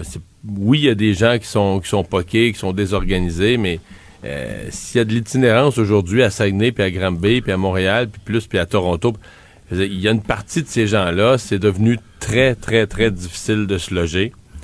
Et là-dessus, il y a une sortie qui a été faite cette semaine par les élus municipaux. Là, on est encore sur le dos de la mairesse Plante parce qu'elle en faisait partie, là, qui se sont lavé les mains, qui disaient nous, on prendra pas le blâme certain là, pour le, manque de logement, puis euh, renvoie ça aux autres gouvernements. et ça, ça n'avait pas d'allure. Ils doivent prendre le blâme. Les premiers à blâmer, c'est les municipalités, pas pour la question du logement social. Le logement social, tous les gouvernements se font demander de mettre plus d'argent, puis ils en mettent, puis c'est jamais assez. Mais le logement social, c'est une toute petite portion complémentaire pour les gens les plus pauvres. Il faut d'abord construire des logements. Et les constructeurs veulent plus construire à Montréal. C'est pas compliqué. Euh, On a compliqué la vie du monde. On a ajouté des, des, des délais, euh, des complications de toutes sortes qui fait que euh, c'est une ville où plusieurs promoteurs disent nous on construit plus à Montréal. Fait que ça, ça c'est la vraie crise du logement. C'est le fait que il ne se construit plus année après année assez de logements. Puis c'est parce qu'on est- on, on a tendance à catégoriser ouais mais là ça prendrait des logements moins chers puis des tels types de logements. Non, c'est que c'est ça prend tout ça. Quand il se construit des logements, il se construit toutes sortes de logements, mais ce qui fait monter les prix là, en économie, c'est la rareté. Fait quand il se construit des logements, des petits, des gros, des moyens, des chers, des luxueux, des ordinaires, des pas luxueux, là, il y a plus de logements, tu combats la rareté, tu fais que tu as une offre qui égale la demande, puis les prix euh, arrêtent de monter. Là. Mais là, on est dans une extrême rareté, puis euh, les seuils d'immigration vont augmenter encore, puis on n'a aucune perspective. La SCHL disait les constructions de logements pour les prochaines années. On est extrêmement pessimiste à Montréal. On n'a rien vu de la crise du logement. C'est le début d'un phénomène. Il va y avoir du monde qui va avoir de la misère à se loger. La deuxième affaire, c'est la drogue. C'est sûr que ça, c'est un, c'est un fléau. La santé mentale. Fléau, La fléau. La, santé, santé mentale, mentale. mélangée avec la drogue de plus en plus. Mais tu sais, moi, je comprends pas que les gens se parlent pas. Tu sais, la démographie, là, ou l'immigration avec l'habitation, ça va ensemble. Fait que vous, compte- vous comptez accepter combien de personnes dans la région de Montréal? OK. Euh, on a combien de logements en construction? OK. Euh, ça arrive pas, là. T'as combien de policiers qui partent à la retraite? puis On a embauché combien? OK. Moi, je suis pas fort en maths, là. Mais je suis capable de voir que t'es en déficit, là, quand t'en as plus qui partent qu'il y en a qui arrivent. Quand il y a plus de gens qui arrivent à Montréal ou dans le Grand Montréal métropolitain puis qu'on construit pas assez de logements, et quand la mairesse décide, c'est André Sylvain qui me montrait les chiffres aussi, avec qui on travaille, elle décide de mettre beaucoup d'argent dans les pistes mais pas beaucoup dans la construction de logements, ben c'est, sa gestion du budget là, qui est remise en cause. C'est priorité. Le gouverner, c'est établir des priorités. La mairesse dit on ça. manque de logement, mais elle met pas l'argent là-dedans, elle met dans les pistes cyclables. Ouais. Fait qu'allez voir le, les, les chiffres là-dessus. C'est- aberrant, mais c'est son choix à elle. Elle, va, elle va brailler à Ottawa puis à Québec pour euh, je, veux, je veux plus d'argent, je veux plus d'argent. Puis les autres leur, leur disent ben écoute, quand on t'en donne, tu mets ça dans les pistes cyclables. Lâche les pistes cyclables, construis des logements, vous voyez, par priorité. C'est le fun, une ville, avec des vélos. Mais on va aller, on va demander, on va permettre aux gens de se loger à des coûts. Écoute, euh, parle, à tous ceux qui travaillent à Cube Radio, là, qui, ont, qui sont euh, entre 20 et 30 ans, des logements, des 3,5 à 1500 pierres. Êtes-vous fous? Combien il faut faire par mois pour se payer ça? Mais non, c'est la, c'est la démagogie euh, de gauche qui règne à l'Hôtel de Ville de Montréal. Mario, tu voulais parler du débat sur le centre des congrès de Québec. Est-ce qu'il faut ou non le louer à des groupes qui, bon, dans ce cas-là, qui sont contre l'avortement, mais en général, qui sont quoi, contre les valeurs québécoises? Ben, c'est un groupe religieux, euh, mais il y en a d'autres, de toutes les religions. Puis à la limite, je pourrais dire, euh, le groupe religieux ultime, euh, l'Assemblée des évêques, la Conférence des évêques au Québec. Euh, Est-ce qu'on leur refuserait la location du centre des congrès? Puis, tu sais, euh, je poussais ça à l'extrême hier.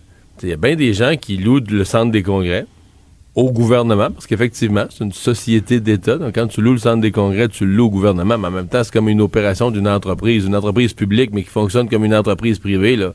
Je veux dire, euh, telle salle, euh, c'est c'est 800 pièces puis ça monte à 1100 si tu veux du café, ou je sais pas, tu comprends, c'est c'est location de salle, c'est pas, c'est pas, c'est pas sorcier.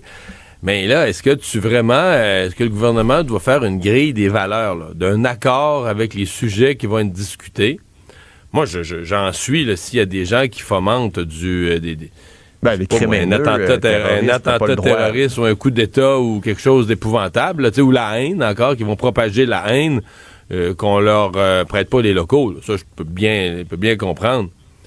Mais tu sais, il y a des gens qui louent le centre des congrès au gouvernement pour se faire une réunion stratégique pour combattre le gouvernement. Ça peut être n'importe quoi. Ça peut être un syndicat qui est en désaccord avec une décision. Ça peut être un groupe d'entreprises, un regroupement dans une association entrepreneuriale qui est contre les nouvelles règles environnementales qui jugent trop sévères pour leur secteur d'industrie. Puis ils vont louer le centre des congrès, ils vont se faire un congrès, puis ils vont décider de lancer un combat contre le gouvernement. Tu sais, on pourrait dire, là, c'est absurde, ça n'a pas de bon sens. Le monde, ils ont loué une salle au gouvernement pour aller combattre le gouvernement. Ben oui, c'est dans une société démocratique, ils ont loué une salle. on- la liberté d'association existe. Alors, même si c'était d'un point de vue minoritaire, on dit, ah, l'avortement, on veut pas toucher à ça. OK, c'est correct, ça, c'est une décision politique. Mais est-ce qu'on peut décider que, mettons, qu'il restait 5% des gens là, qui ont un autre point de vue? Est-ce Ils qu'ils encore, est-ce qu'ils perdent au sens de la Charte des droits et libertés le droit de réunion, le droit d'association, le droit de se rencontrer dans une salle puis pacifiquement en jaser? J'ai j'ai un bout qui m'échappe, là. Benoît. Euh, c'est pas compliqué. Qui décide? Qui va décider ce qui? Ben oui, tu sais, qui- fait- dresser une liste. Euh, ça c'est bien, ça c'est mal, ça je suis d'accord, ça je suis pas d'accord. OK, même si t'es pas d'accord là. Puis moi, tu sais, je comprends là, la ministre Proux qui dit moi l'avortement on veut pas. OK, mais as-tu le droit de déterminer que les gens peuvent même pas en discuter? Ils préparent pas des bombes, là. Ils préparent pas, tu sais, je veux dire, ça, ça se défend pas. Ça, moi, je comprends ce qu'elle voulait faire, là. Elle voulait envoyer un message comme quoi on veut pas devenir une société de grugeux de balus, là, qui veut revenir sur le droit des femmes. Mais, m'a dit quelque chose, si elle décide de se lancer là-dedans, là, euh, faudrait qu'elle, qu'elle se mêle des, des réunions de plusieurs religions. Tu sais, pas juste la religion euh, catholique, là. Non, mais Le- t'interdis tout- juste les religions. Est-ce que t'interdis des groupes, mettons, euh, qui ont de la misère avec les trans? Est-ce que t'inclus des gens qui ont de la Ben, misère avec les hommes blancs? Est-ce Dresse- que t'inclus... non, mais euh, dre- dresse la liste, tu sais, euh, dre- dresse la Mais liste. les sujets, c'est infini là, sur l'environnement, sur euh, la sécurité publique. Le confinement. là, si on change de gouvernement, là, mettons Québec solidaire est élu, là, mais là, on change les critères. Hmm. Parce que là, il y a d'autres valeurs au pouvoir. On va changer les critères permettant de louer une salle au centre des congrès. C'est rendu là pour mettre une grille tarifaire. Là. Si tu fais une réunion euh, fais une réunion de gens favorables à la loi 21, mais là, tu vas leur louer 600 pièces la salle. Mais si c'est des gens contre, tu vas leur louer ne- ne- 900. Mais là, si ça change de parti au pouvoir, on inverse les prix. Tu sais, tu peux pas te mettre des critères. Les salles sont allouées, sont allouées. Je veux dire, aux, aux gens qui sont prêts à payer la facture et qui sont, euh, qui sont qui appartiennent pas à un groupe criminel, qui sont pas dangereux, qui s'appartiennent pas à une, une organisation terroriste, ben, que tu leur loues. Hey, non, ça, mais ben, euh, euh, attendez, là, attends, je comprends là que c'est géré par l'État, là. Puis il y a des lieux privés si vous voulez vous réunir, mais on vient de laisser euh, une réunion pour les 35 ans, quoi, des Hells Angels dans le coin de, de la Beauce. Vrai. Puis on les, la- on les a laissés défiler avec leur jacket qui démontre qu'ils sont des criminels. Puis on leur a envoyé la main, on a vérifié si les silencieux étaient en ordre, puis on leur a dit hey, bonne soirée. Puis là, tu vas interdire à une gang qui disent Moi, l'avortement, j'ai des questions, je suis contre, puis de. Mais ça, ça, tu veux pas. Mais tu laisses des criminels notoires défiler, se rencontrer, faire le party. C'est pas illégal? Ben, décide. Qui va dresser la liste de ce qui est illégal, ce qui est pas Mais illégal? L'autre, c'est que, c'est pas illégal, mais c'est que c'est au gouvernement, puis le gouvernement ne veut pas être associé. là. Mais je veux est-ce que le bien, gouvernement est mais tu associé laisses. avec, euh, pas, mais... avec les locataires? Mais mais il y a comme une question plus large sur l'indépendance de ces. Parce que là, il y a la réforme en éducation, par exemple, l'indépendance des PDG puis des directeurs d'établissement. Puis de, là, c'est le- les PDG qui. Ultimement, cette Non, haute fonction publique sert à quoi si c'est les ministres qui décident de tout? là? Qui ont un droit, un droit de, de- de dernier regard. Le, le parti, par exemple, à qui ça cause le plus d'ennuis, c'est. Parce que, bon, pour la CAQ, je pense qu'ils ont voulu. euh, en même temps, je pense qu'ils sont quasiment contents diapason de la politiquement, là, que ça leur permet de camper leur position, là, qu'ils sont dans le consensus social sur l'avortement, puis que c'est bien vu. Mais euh, le parti à qui ça cause le plus d'ennuis présentement, c'est le Parti libéral du Québec. Mhm. Je voyais même des libéraux sur les réseaux sociaux, des, des- des sympathisants libéraux qui disent on n'était pas le parti. De la liberté. On n'était pas le parti des droits et libertés, nous autres, qui votaient contre des projets de loi parce que ça mettait la clause, ça appliquait la clause d'un abstent, puis nous, on suspend pas les droits et libertés. Bon, un petit mot en terminant sur le Canadien? 30 ans, aujourd'hui? 30 ans aujourd'hui, dernière Coupe Stanley. En attendant de fêter euh, le 40e puis le 50e. de la En attendant. Godot, ouais. En attendant la coupe. Euh, je m'en Il y avait souviens. combien de Québécois euh, dans cette, euh, dans cette équipe-là? De francophones? Il y avait Patrick Roy, Claude Lemieux sur, sur ça. Guy Euh, Carbonneau. Guy Carbonneau. Euh, Quelques Québécois. Ouais, c'est ça. C'est peut-être ça la T'avais-tu fêté ça, toi, Benoît? Ah, écoute, c'est une longue histoire. Moi, j'ai un ami euh, qui est mort euh, cette année-là, un, un ami de 30, qui avait 35 ans, un illustrateur qui euh, travaillait pour The Guardian, pour, qui travaillait partout euh, en Europe, il illustrait des, des magazines, des articles de journaux, euh, puis qui, est- qui est mort d'un cancer débile. Euh, fait que, euh, moi, ces, ces séries éliminatoires-là, je les ai, euh, pas vraiment je les ai pas mal arrêtées. Mm. Non, c'est ça. C'était comme... Moi, j'habitais avec Marie-Claude sur la rue Saint-Denis. Coin Saint-Denis-Liège, dans, dans le nord, pas loin de Crémazie, pas loin de Métropolitain. C'était complètement fou. On a regardé le match, on a fait une, une ca- casserole et euh, cuillère euh, sur le balcon. Tout le monde Il me faisait semblait aussi que tu déjà fait les casseroles à Montréal. J'ai déjà fait les casseroles pour le Canada. mais C'était, pour vrai, l'atmosphère. Les gens arrivaient du nord, euh, de Laval, ils rentraient vers le centre-ville pour fêter. Ça klaxonnait. C'est moi, c'est- j'ai jamais vécu là, au niveau sportif un- une affaire de même. Là, tu dis, ok, c'est vraiment quand tu dis que la ville est heureuse. euh, je sais pas c'était quoi les codes d'écoute là, du dernier match, de la troisième période du dernier match, mais c'était c'était quelque chose. On, a beau dire c'est juste du sport là, mais tu dis quoi Qu'est-ce qu'il y a d'autre que le sport qui, qui, qui fait ça, là, qui fait que c'est le party dans toutes les rues? euh? Ouais, parce qu'on n'est pas, on n'est pas à une euh, Coupe Stanley euh, près, là. Ouais, mais là, la prochaine, d'après moi, on va la Sacramouille. Tu sais quoi, Benoît, je l'aurais fêté encore plus si j'avais su. Je considère que j'ai fêté Ouais, un hein? peu, j'aurais fêté en quadruple si j'avais su. bien Et d'accord. que de mon vivant, je n'en reverrai peut-être plus. Ah, soyons optimistes, messieurs. Hey, bonne journée, bon week-end. Salut. Salut. Écoute bien, là. Je répéterai plus, là. Mais voyons donc. Zéro, zéro, zéro scène. On, a- on a un petit coussin. Un chroniqueur financier, pas comme les autres. Michel Girard. Salut, Michel. Bonjour, Philippe Vincent. Bon, on parle encore d'inflation, de taux d'intérêt, et là, c'est le gouvernement Legault qui ne pense pas que ça vaut la peine d'aider les Québécois euh, qui sont pris à la gorge avec l'inflation. Ben oui, c'est ça. Alors, la question a été posée au ministre Éric Girard et puis euh, on a la réponse là, dans l'article de notre collègue Nicolas Lachance. Bon, euh, Éric Girard, non, euh, il est pas, il pas, il a pas l'intention euh, de, de, de donner euh, un autre cadeau, euh, cadeau fiscal ou chèque cadeau, peu importe, là, euh, aux contribuables, même si évidemment euh, les, les- la grande majorité, c'est-à-dire énormément de gens là, sont lourdement frappés par euh, la forte hausse des, des, des taux d'intérêt. Or, je, je, je rappelle, j'en profite pour rappeler qu'on avait quand même reçu plusieurs cadeaux, entre guillemets, depuis mars euh, 2022, donc depuis 15 mois. Euh, tu te rappelleras euh, qu'il y a eu euh, tout d'abord le chèque au, euh, printemps au printemps 2022 là, euh, de 400 à 600 dollars euh, qui avait été envoyé euh, euh, par le gouvernement Legault. En octobre, le, euh, gouvernement Legault, en octobre dernier, euh, y allait d'un autre euh, 500 dollars. Euh, on a eu droit, évidemment, de la part du gouvernement Legault à une baisse d'impôts. Évidemment, la baisse d'impôts, il faut que tu payes l'impôt pour avoir une baisse d'impôts. On sait bien que les, plus ton, ton revenu était élevé, entre les 100 000 et plus, recevaient une baisse d'impôt de 814 tandis que ceux qui gagnaient 30 000, c'était 108, puis ceux qui gagnaient moins, ben, c'était moins que ça. Or, euh, là, évidemment, on sait qu'avec le gouvernement Trudeau, les gens vont bénéficier euh, du crédit d'impôt TPS, mais encore là, il faut, faut, faut savoir que c'est des gens qui gagnent un très faible revenu qui bénéficient de quelques centaines de dollars.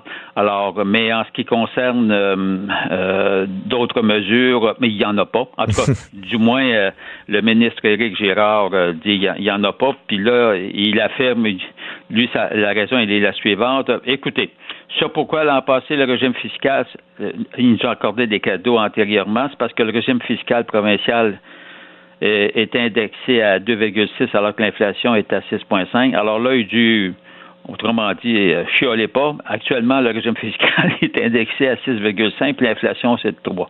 Bon, c'est sûr que c'est que si tu veux qu'on réponde à ça, si sa logique, c'est c'est être en fonction carrément est, est carrément euh, d'une soustraction euh, l'indexation qu'il donne, qu'il nous donne dans le régime fiscal versus euh, l'inflation. Bon, en tout cas. Mais ça, je, je vais vérifier ça, ces, ces, ces petits calculs-là, pour savoir si on se fait pas avoir quelque part, là.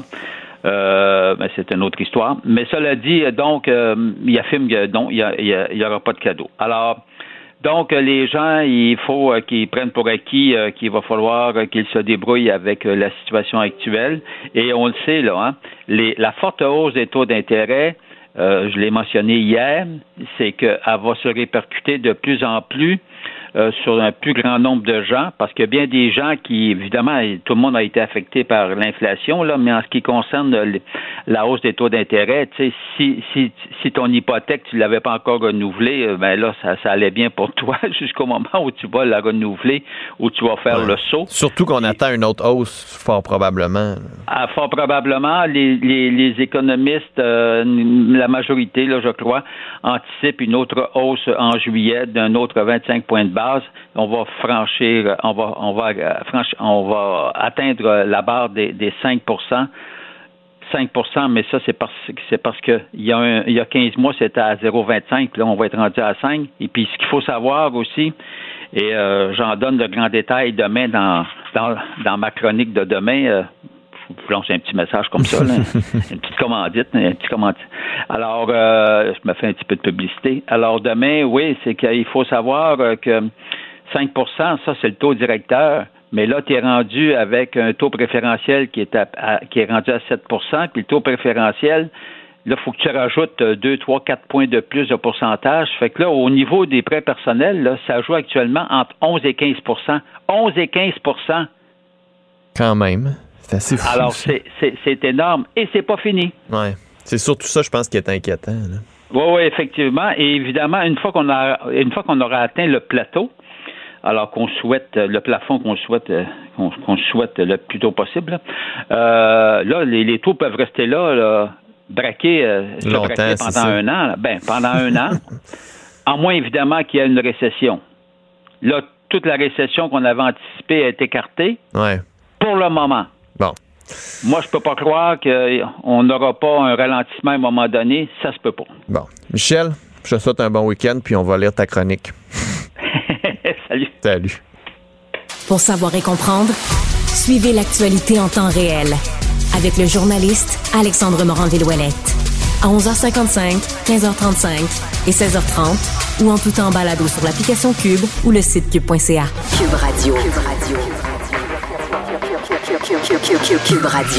En direct à Salut Bonjour. On va aller voir, mettons, Philippe Vincent. Allô, mettons. Salut, Philippe Vincent. Mettons puis mettons. Salut. oui, c'est ça. Philippe Vincent. On fera le bilan, nous, la semaine prochaine. Oui, ouais, c'est ça. Mais il y aurait peut-être un bilan à faire aussi sur la gestion des incendies. Commission parlementaire pour étudier tout ça ou quoi? Oui, euh, oui, puis en fait, je prendrais même un pas de recul, pas juste sur la gestion des incendies, mais sur euh, l'adaptation au changement climatique en général. Qu'on soit capable d'avoir une vue d'ensemble euh, de qu'est-ce qu'on fait, comment on le fait, qu'est-ce qu'on priorise. On pourra pas tout faire. Il y a des enjeux de financement qui sont importants, mais il n'y a pas juste le financement. On pourrait parler de formation, on pourrait parler de code du bâtiment, d'aménagement de la forêt, et ça, ça devrait quand même être un gros morceau. C'est ce qu'on faisait à l'époque fonctionnait, mais ne fonctionne plus aujourd'hui avec les changements climatiques, les insectes ravageurs qui sont capables de durer à nos hivers qui sont plus doux, avec la- l'augmentation des feux de forêt, la protection de la biodiversité, nos objectifs de réduire nos émissions de gaz à effet de serre. La forêt permet de capturer du carbone. Est-ce que l'industrie forestière, donc qui voit la forêt comme une ressource, peut euh, être compatible avec le fait que la forêt nous aide, la forêt protège la biodiversité, avec les nouvelles espèces aussi d'arbres qu'on devrait planter pour pouvoir protéger cette forêt-là et la rendre plus résiliente aux feux et aux incendies. Tout ça, ce sont des questions hyper importantes qui doivent en fait, qui ne doivent pas être partisanes. Tu sais, on devrait avoir quelque chose de pas sexy, de pas intéressant, mais qu'on soit capable de s'en parler comme il faut parce que, peu importe la couleur du prochain gouvernement, il va y avoir des événements météorologiques extrêmes et ils vont devoir répondre à ces événements météorologiques extrêmes-là et ça va nous coûter cher. Moi, quand j'entends c'est pas aux villes de, c'est aux villes de payer, c'est au gouvernement d'en mettre plus, c'est toujours le même contribuable qui paye. là. Le même contribuable préfère qu'on paye avant moins plutôt que tantôt Mm. beaucoup plus. Là. Ouais. Et si tu me permets, je salue le travail de Y ce matin dans le journal euh, qui a dessiné ceci. Alors, on a nos avions citernes Exact. qui travaillent très fort, mais comme on manque de pilotes aussi, on en profite du même coup pour faire un peu de publicité en disant que on est prêt à embaucher des pilotes. Ouais. Puis je salue d'ailleurs tous ceux là, qui travaillent de pied d'œuvre sur le terrain. On a vu des photos de pompiers forestiers. Merci, merci d'être là. Vous êtes trop souvent dans l'ombre. Je pense que le Québec aimerait ça vous euh, rendre un certain hommage. Continuez de travailler, là, mais merci, merci beaucoup. Alors, Philippe Vincent, on, change de sujet avec cette euh, conférence là, à, Québec qui continue de faire réagir, conférence qui a été annulée au Centre des congrès de Québec. Euh, les réactions qui sont nombreuses encore. Oui, le gouvernement qui a décidé de l'annuler parce qu'on allait euh, discuter de l'avortement. Et c'est une conférence où, dans le fond, on est contre l'avortement. On veut restreindre le droit des femmes à se faire avorter. Là, la ministre est sortie en disant il n'y en aura pas de ce genre de conférence-là dans les organismes publics. Donc là, c'est que tu dis, OK, mais pourquoi? C'est quoi la limite? C'est quoi les droits? On dit, il faut respecter les valeurs québécoises. OK, mais dans les valeurs québécoises, dans la charte, il y a la liberté de parole, la liberté d'expression, la liberté d'association, la liberté de religion aussi. Et donc, quand tu commences à ouvrir ça, qui finalement, tu réalises que tu ouvres une boîte de Pandore. Est-ce que tu vas permettre, par exemple, à aucun groupe religieux d'être dans des organismes publics, au Centre des congrès de Québec, au Stade olympique, Palais des congrès? Est-ce que tu vas pas permettre à des groupes environnementaux, par exemple, qui voudraient restreindre l'utilisation de la voiture? Est-ce qu'on va interdire à certains groupes euh, pro de défense des femmes, par exemple, qui ont des enjeux avec les transgenres, à certains groupes de défense des minorités qui disent qu'il faudrait avoir euh, une certaine discrimination positive contre les personnes blanches? Tout ça, ça fait partie des questions auxquelles le gouvernement va devoir répondre, alors qu'avant, c'était, ben, regarde, si c'est illégal, oui, il n'y avait pas droit. Puis sinon, ben, on reconnaît qu'une des valeurs importantes au Québec, c'est la liberté, notamment la liberté de discuter. Donc, on a vraiment ouvert une boîte de Pandore qui, peut-être que politiquement, paraît bien au premier regard, mais qui, lorsqu'on gratte un peu, euh, montre que, ouais, c'est plus compliqué qu'on le pensait. là. Ouais, ça n'a pas fini de faire réagir, euh, en effet. Merci, Philippe Vincent. Hey, bon week-end, Mettons monsieur. que c'était le fun de t'entendre encore. Salut. Redessiner le présent, reconstruire l'avenir. Faire table rase ne les prépare. Philippe Vincent Foisy. collègues du bureau d'enquête du Journal de Montréal ont eu le bilan annuel de la police de Montréal, du SPVM, qui va être publié dans une semaine. Quand on regarde les chiffres, c'est assez impressionnant. On a l'impression, des fois, en lisant les journaux, il y en a-tu plus de crimes? Et là, on a les chiffres. 100 000 infractions criminelles commises en 2022, une hausse de 14% par rapport à la moyenne.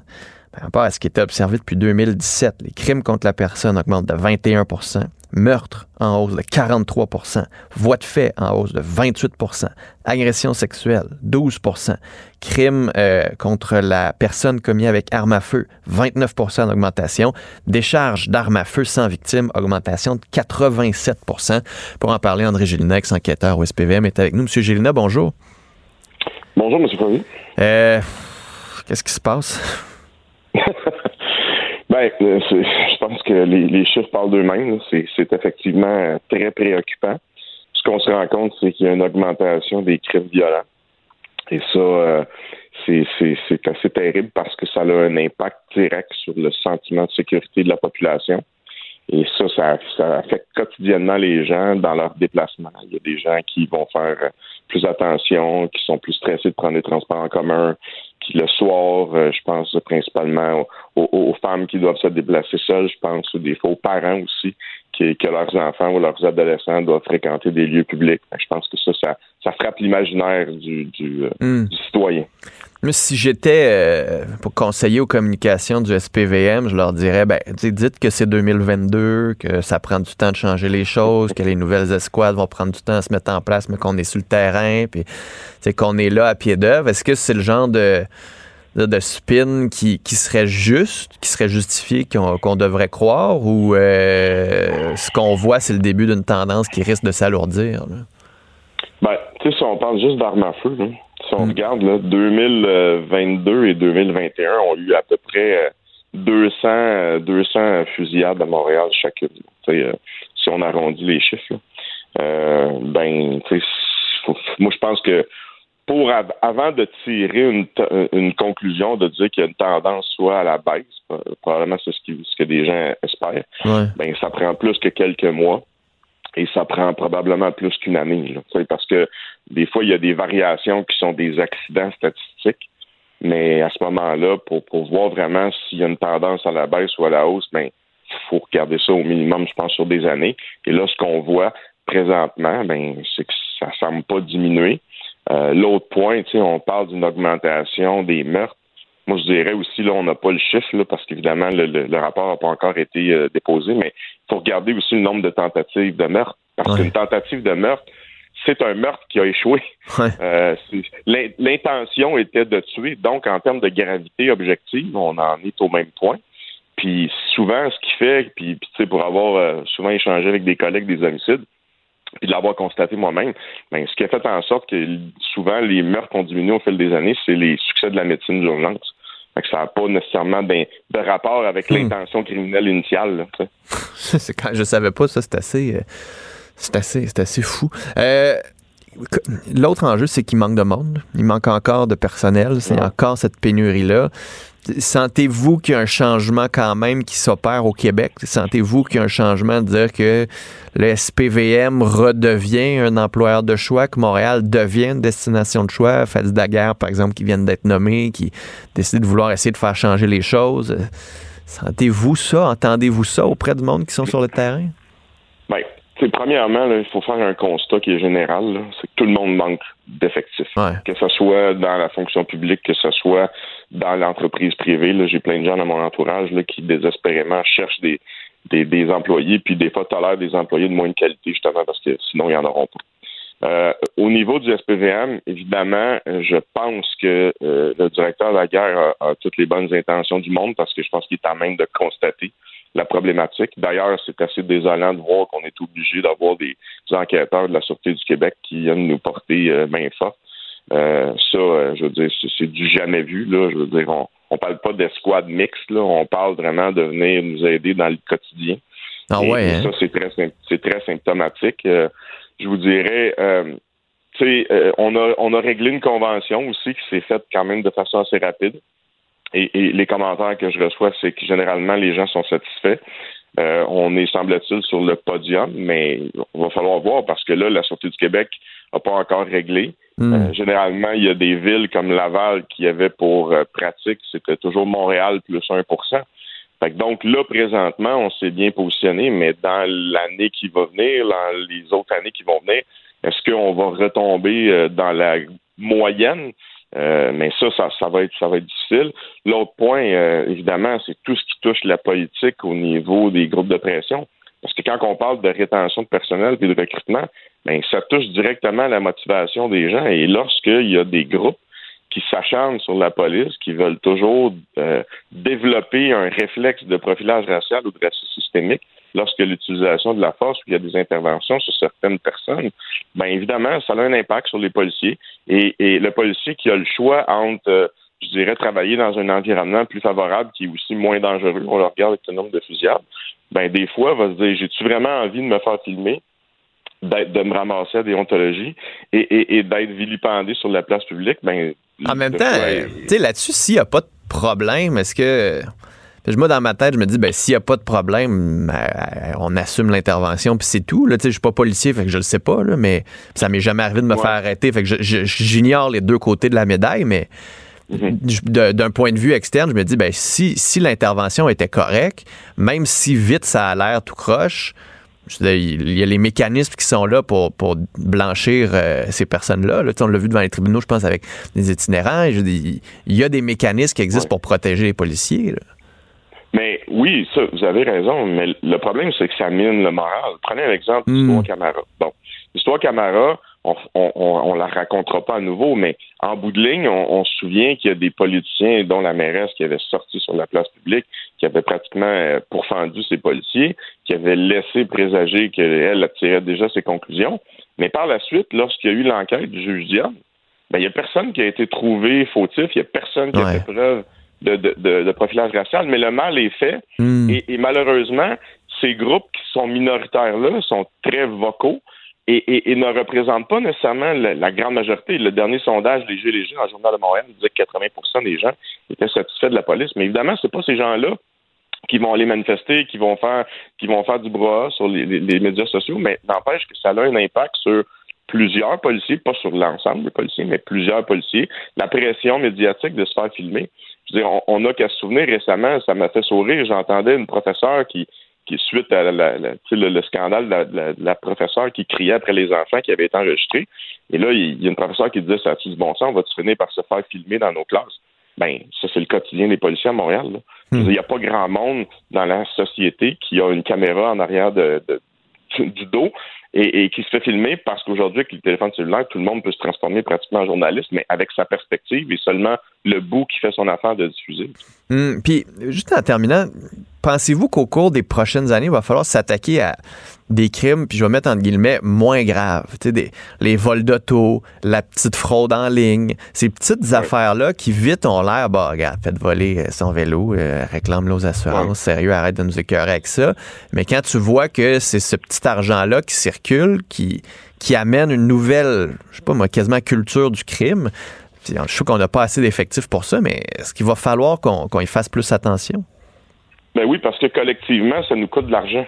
Euh, vous savez, lorsqu'on se fait voler un vélo et qu'on réclame aux assurances, lorsqu'on se fait frauder, on se fait voler un véhicule, ben ultimement, euh, les compagnies d'assurance ne sont pas perdantes.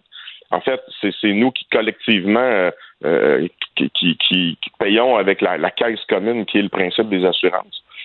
L'autre point aussi, tu sais, on a moins abordé, mais toutes les fusillades puis la crise des armes à feu, là, mais ce qui est important de comprendre, c'est qu'on a un gouvernement fédéral qui est totalement en dichotomie avec la réalité actuelle.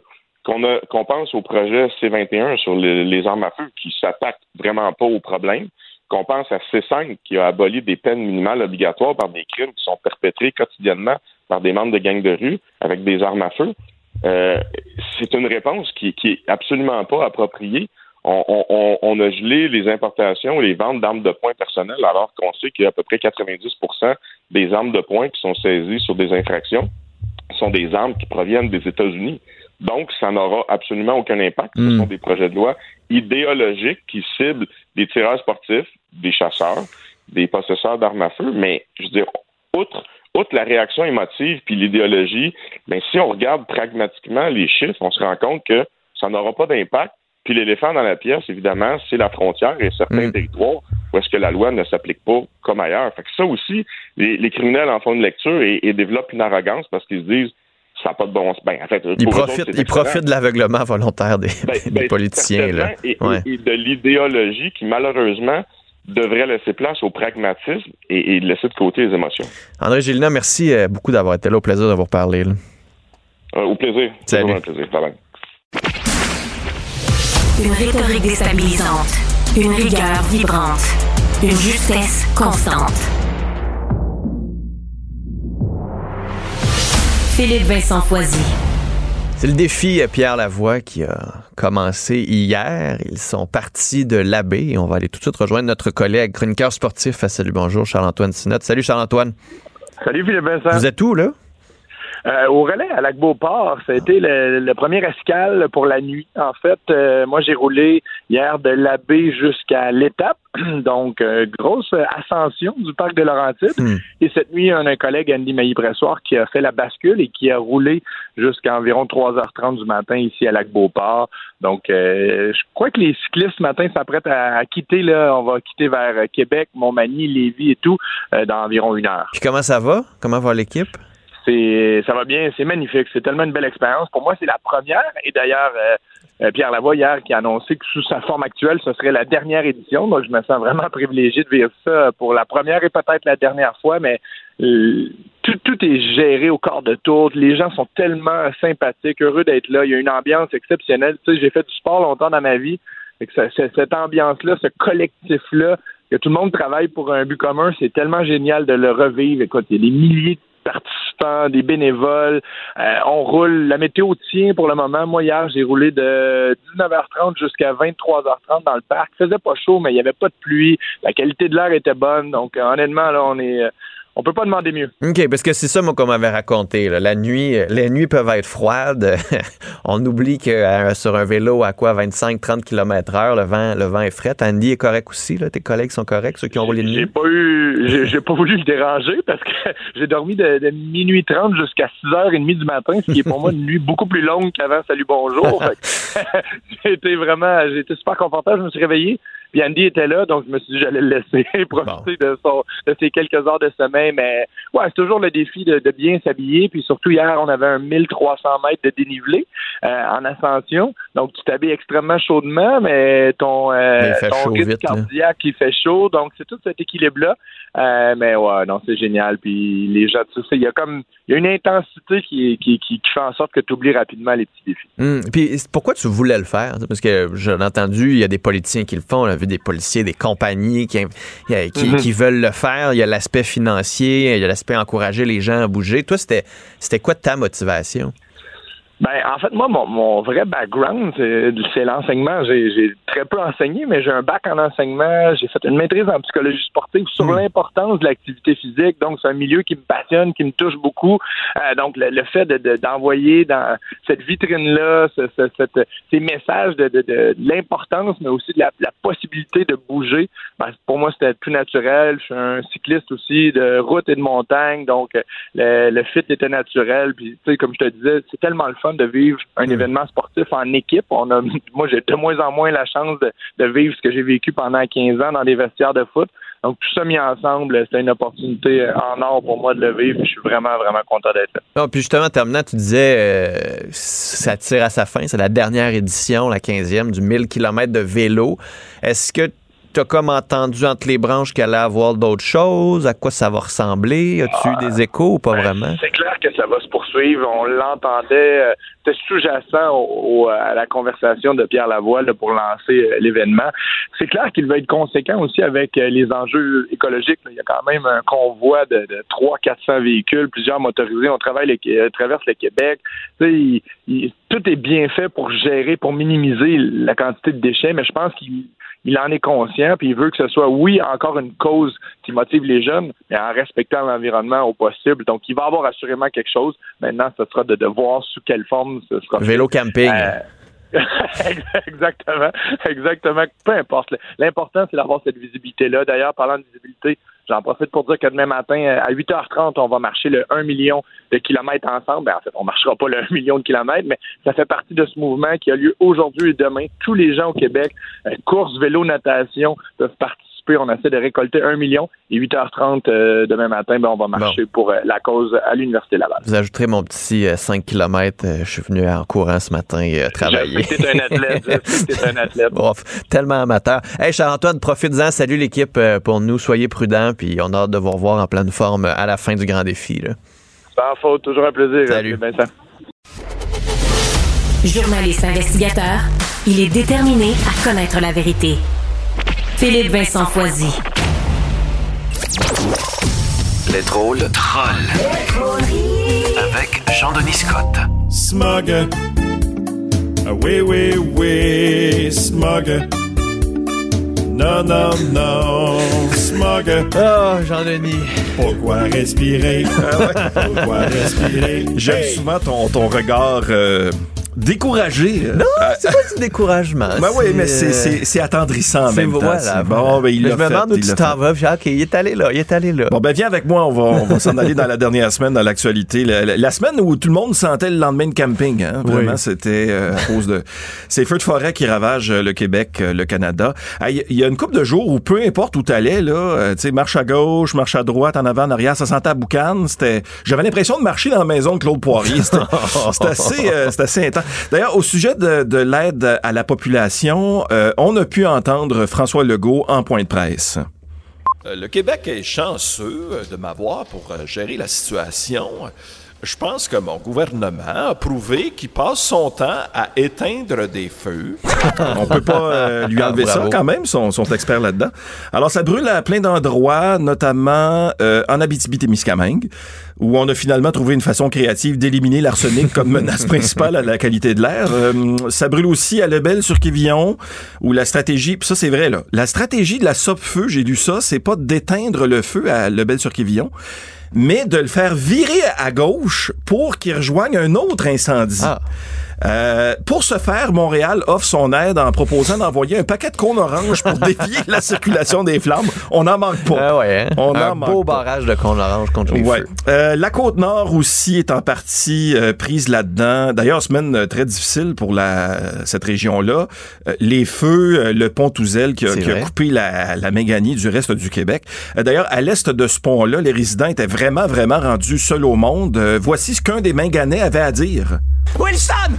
Wilson! Seul au monde, On complètement. Ouais, on les salue. Euh, qui, d'ailleurs, je pense, le pont est, est rouvert depuis hier. Au véhicule léger, Au seulement. véhicule léger. Euh, Il y a même Joe Biden qui s'en est mêlé en disant qu'il aimerait accélérer la lutte euh, contre les feux de forêt euh, au Québec. Euh, Joe Biden, d'habitude, qui est pas très bon pour accélérer la lutte, lui, est plus bon pour accélérer la chute. C'est encore enfargé. hein. Oui, euh, c'est ça, c'est pas facile. Chute dans l'escalier, chute euh, sur la scène. Anyway, ben, ça, c'est c'est ça qui est ça. Euh, ailleurs dans l'actualité maintenant, parce qu'il n'y a pas que ça qui se passe, euh, évidemment, l'autre grosse nouvelle, euh, il y a peut-être un lien à faire avec euh, chute ou éventuelle chute euh, là-dedans. Ben, ce sont les crimes fédéraux de Donald Trump. Ah ben oui. hein.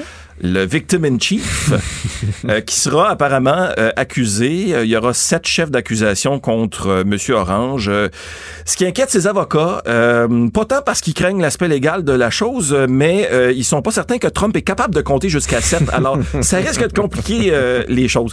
Évidemment, Trump a déjà fait plusieurs déclarations à ce sujet-là, euh, notamment, et je cite, j'ai rien fait de mal, je suis un homme innocent. Ben, euh, pour une fois, je dois dire que je suis un petit peu d'accord en partie avec ce qu'il dit.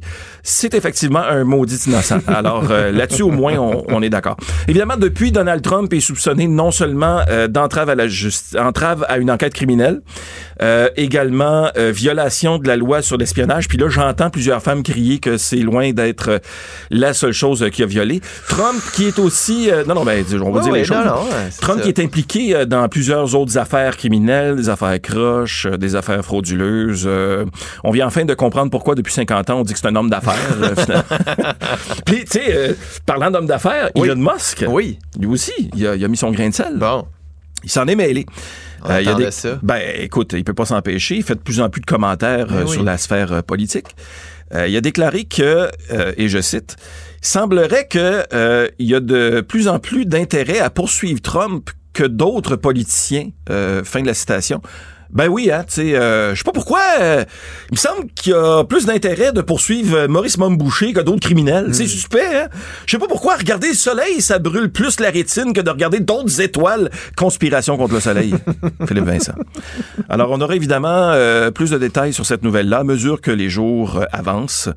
Euh, Trump qui connaît ça les avances. Alors, ailleurs dans l'actualité, il y a un colis suspect qui a forcé la fermeture des douanes euh, de la colle. Puis là, ben, j'y pense. Là, c'est quoi, euh, Philippe Vincent? Quoi? C'est exactement ça que ça prendrait pour stopper la progression des feux de forêt chez nous. Un, Un douanier, colis, hein? non, un douanier américain piste Ah parce oui, qu'il a hein? passé une Ah mauvaise oui. journée. Il y a rien qui peut Ah traverser oui, ça. hein? Rien. Aïe, aïe, aïe. À noter aussi que aujourd'hui même, souvenir à la fois euh, heureux et triste. C'est la dernière fois que les Canadiens ont remporté la Coupe Stanley. Il y a 30 ans. hein? Hey, J'étais en sortie de fin d'année, moi, ce jour-là, Ah. en secondaire 2, À Montréal? à la ronde. À la ronde, wow. Et en sortant, évidemment, à quoi 10 heures quelques, dans l'autobus, c'était la folie. On a évité euh, la fameuse émeute, là, quand même, mais c'était c'est un beau souvenir. Mais c'était en 93. Si vous aviez un doute que... Ben, on est tous vieux, hein, ça fait 30 ans. en 93, on rappelle une époque où l'essence euh, valait rien et où Éric Lapointe était cher aux yeux des Québécois. Maintenant, c'est l'inverse. Hein, c'est le gaz qui est cher et Éric Lapointe qui vaut plus rien. Euh, ça, ben, ça a beaucoup Ah. changé quand même. Petite manchette que j'ai lue hier soir au passage comme ça. Piloter un avion citerne, c'est comme conduire une Formule 1 sans connaître sa piste. Bernard Dranville qui répond, il n'y a rien là. Il y en a qui dirigent un ministère sans connaître leur dossier. Toi? On salue les profs. Salut les profs en déco. Bravo. Qui n'auront pas d'augmentation de 30 eux autres. En terminant, euh, on va revenir au feu de forêt. Il y a un chanteur bien aimé du Québec, euh, Philippe Vincent, qui, euh, qui voulait absolument que je diffuse une nouvelle version de sa chanson. Ah oui? Ou en tout cas un extrait.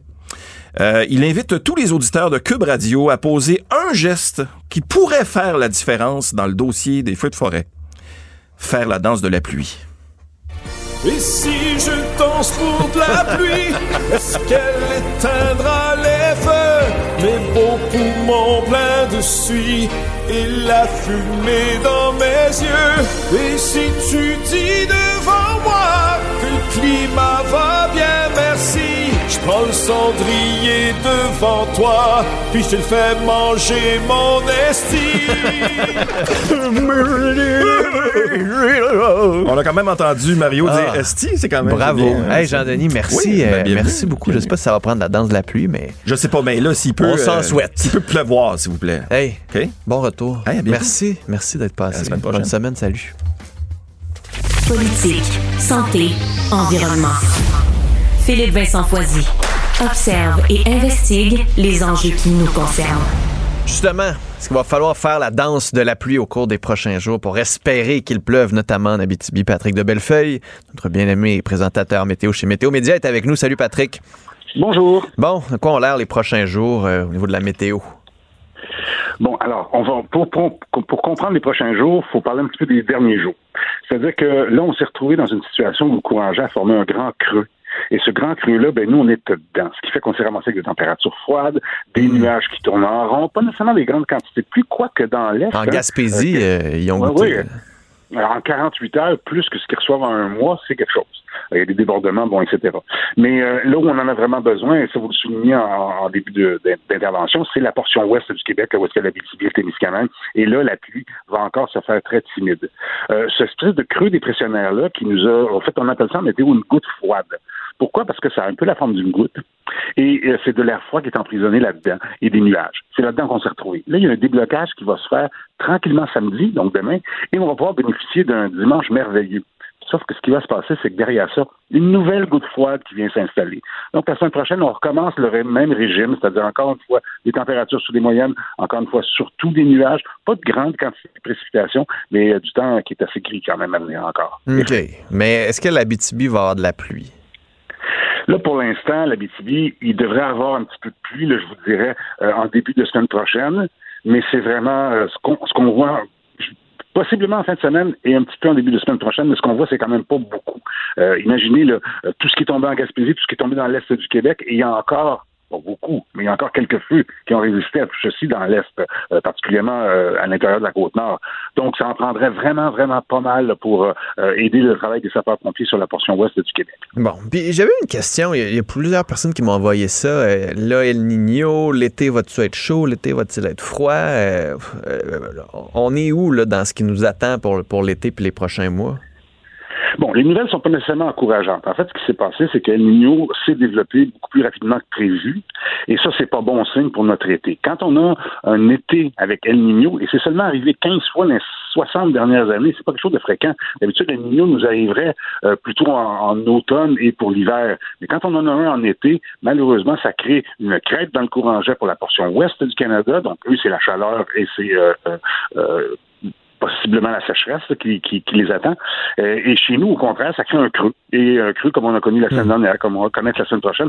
Ce genre de mécanisme-là est plus facilement, en fait, peut plus facilement se développer dans un El Niño l'été pour le Québec que si c'était euh, en train de progresser. Mais là, c'est un début d'El Niño et on prévoit qu'en automne, il va devenir modéré. Donc, on va peut-être encore se retrouver l'hiver prochain avec un hiver chaud. Bon, malheureusement pour euh, les insectes ravageurs, mais heureusement pour ceux qui n'aiment pas l'hiver. Patrick de Bellefeuille, toujours un plaisir de te parler. On se reparle très bientôt. là. Bonne journée, merci. Salut. Maître dans l'art de parlementer, le dernier mot lui appartient. Philippe Vincent Foisy. On gère quatre restos. On gère une compagnie de produits en épicerie. Puis on est en croissance. Les rénaux à la maison. On sort de la maison, on est en appartement. Les enfants, tu sais, il faut leur donner du temps. Trouver un- une soirée, aller souper avec ma blonde. C'est 8 la caisse, c'est énorme. Le breaker, il fonctionne pas pour la tank à eau chaude. Je peux-tu te rejoindre demain matin pour te dire ça? OK, je, je m'en occupe. Ouais. J'en ai, j'en ai sur mon assiette, là, ces temps-ci, là. Honnêtement, là. Vous l'avez reconnu, Stéphano Faita, qui en a pas mal dans son assiette, qui voulait nous le montrer dans une nouvelle euh, docu-série qui est disponible euh, sur vrai. Stéphano Faita est avec nous. Stéphano Faita, salut. Salut, salut Vincent Philippe. Philippe Vincent, euh, j'ai écouté les deux premiers épisodes, euh, j'ai été essoufflé. Je me demande comment vous, vous êtes capable de vivre à ce rythme-là. Moi, je vous ai juste regardé, là, puis j'étais essoufflé. Là. Euh, gars, j'ai, j'ai, je pense que le secret pour moi, c'est vraiment de bien être entouré, de, tu euh, d'entourer avec du monde, avec une équipe.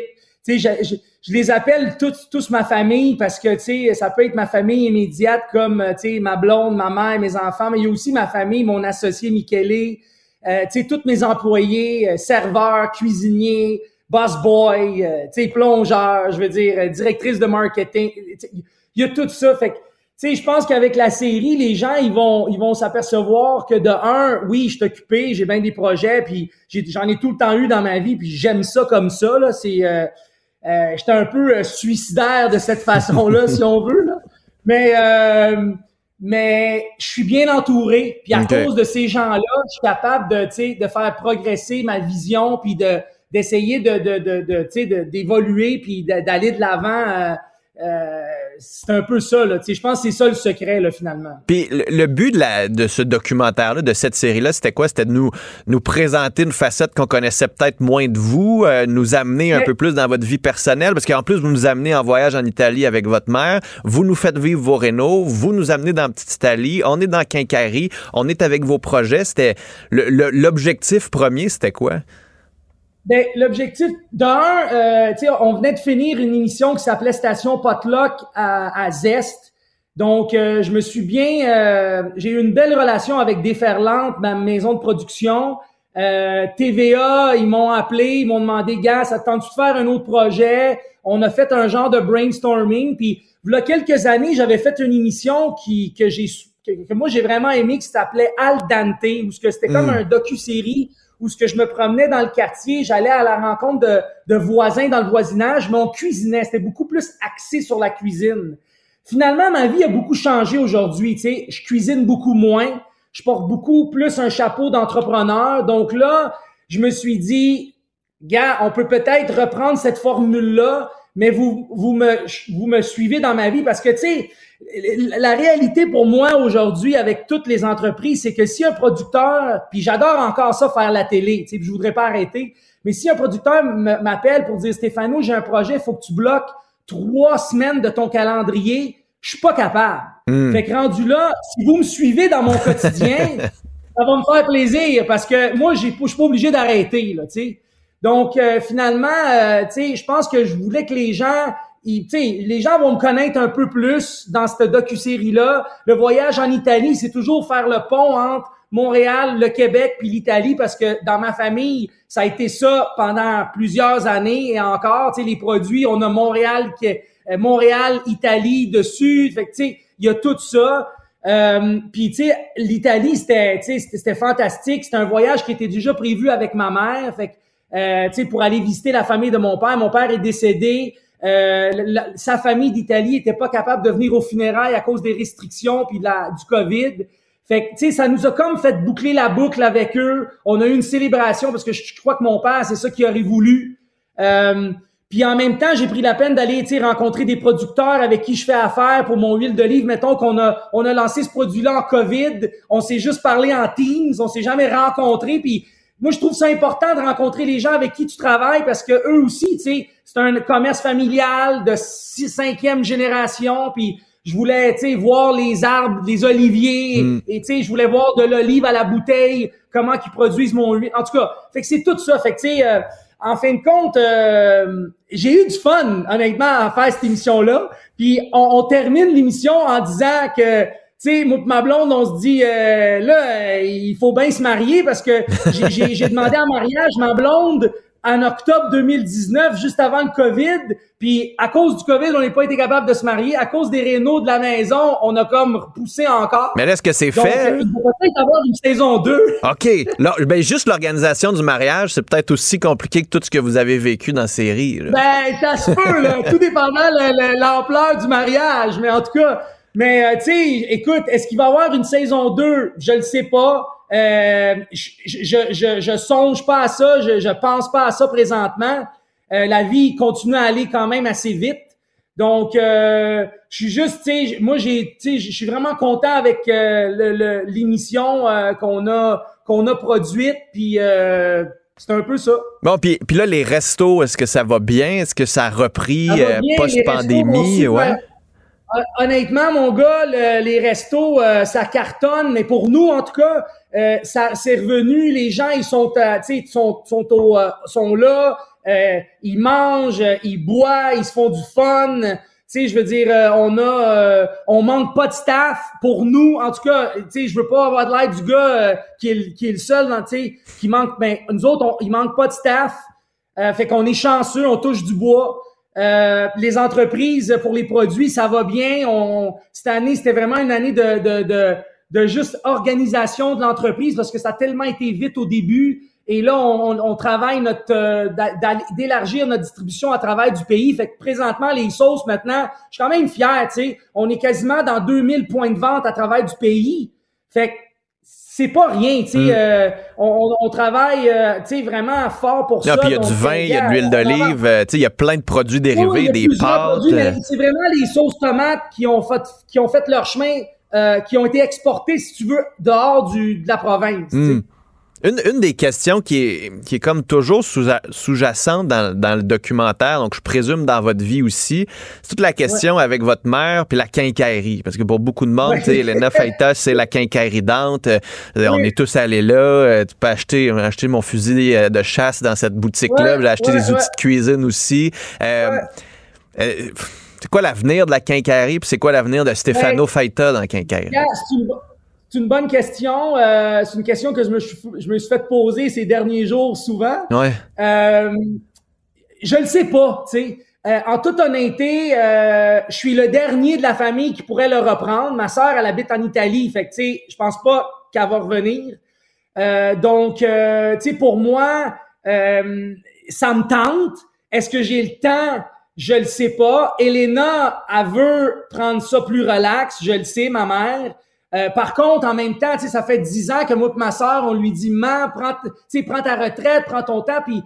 Là, mais mon père est plus là je pense que ça lui fait du bien à ma mère de venir à la quincaillerie, rencontrer des gens, tu sais, à, à planter ses fleurs. écoute, on a le plus beau coin à Montréal. Ah si tu viens au mois de juillet, là, il y a des fleurs partout, puis le monde y croit pas, mais c'est elle qui passe le balai, qui arrose ses plantes. C'est comme, c'est l'enfer. Tu sais, elle est vraiment un superwoman, là, tu sais. Oui, puis elle nous conseille quand on va dans la boutique, là, tu sais, elle est là sur le terrain. On voit un peu vos enfants, mais tu sais, ce que je comprends, c'est qu'ils sont peut-être trop jeunes encore pour, tu sais, gérer la boutique avec vous. Là. Tout à fait, tu sais, parce que moi, tu sais, Emilia, ma plus vieille, elle a 14 ans. Je veux hmm. dire, euh, elle a encore un bout avant de décider si elle s'aille tente d'aller à la. Tu sais, peut-être trouver quelqu'un euh, qui peut gérer la boutique sur ma supervision ou quoi que ce soit. Gars, on est, euh, on est en réflexion présentement. Puis, tu sais, je vais redire qu'est-ce que j'ai dit dans toutes les entrevues que j'ai faites jusqu'à date pour la série.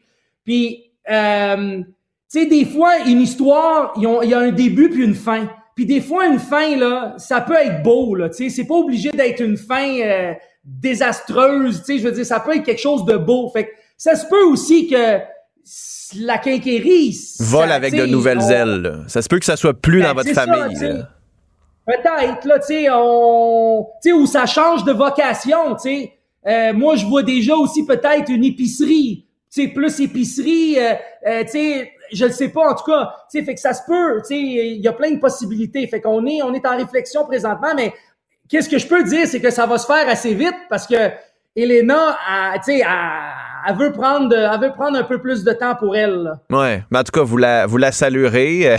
elle nous avait donné des bonnes recettes de pâtes au brocoli qui font fureur dans la famille pour vide frigo et anti-inflation. Donc, on pense souvent à elle. Stéphano Faita, merci beaucoup d'avoir été là. Au plaisir de vous euh, croiser en courant sur euh, des carrières euh, dans Petite Italie. Puis à bientôt. Au revoir. Merci. Ciao, Salut. Une rhétorique déstabilisante une rigueur vibrante, une justesse constante. Philippe Vincent Foisy. Martino. Toi là, là. Ça va faire.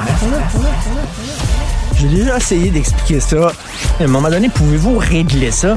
La rencontre de Richard Martineau.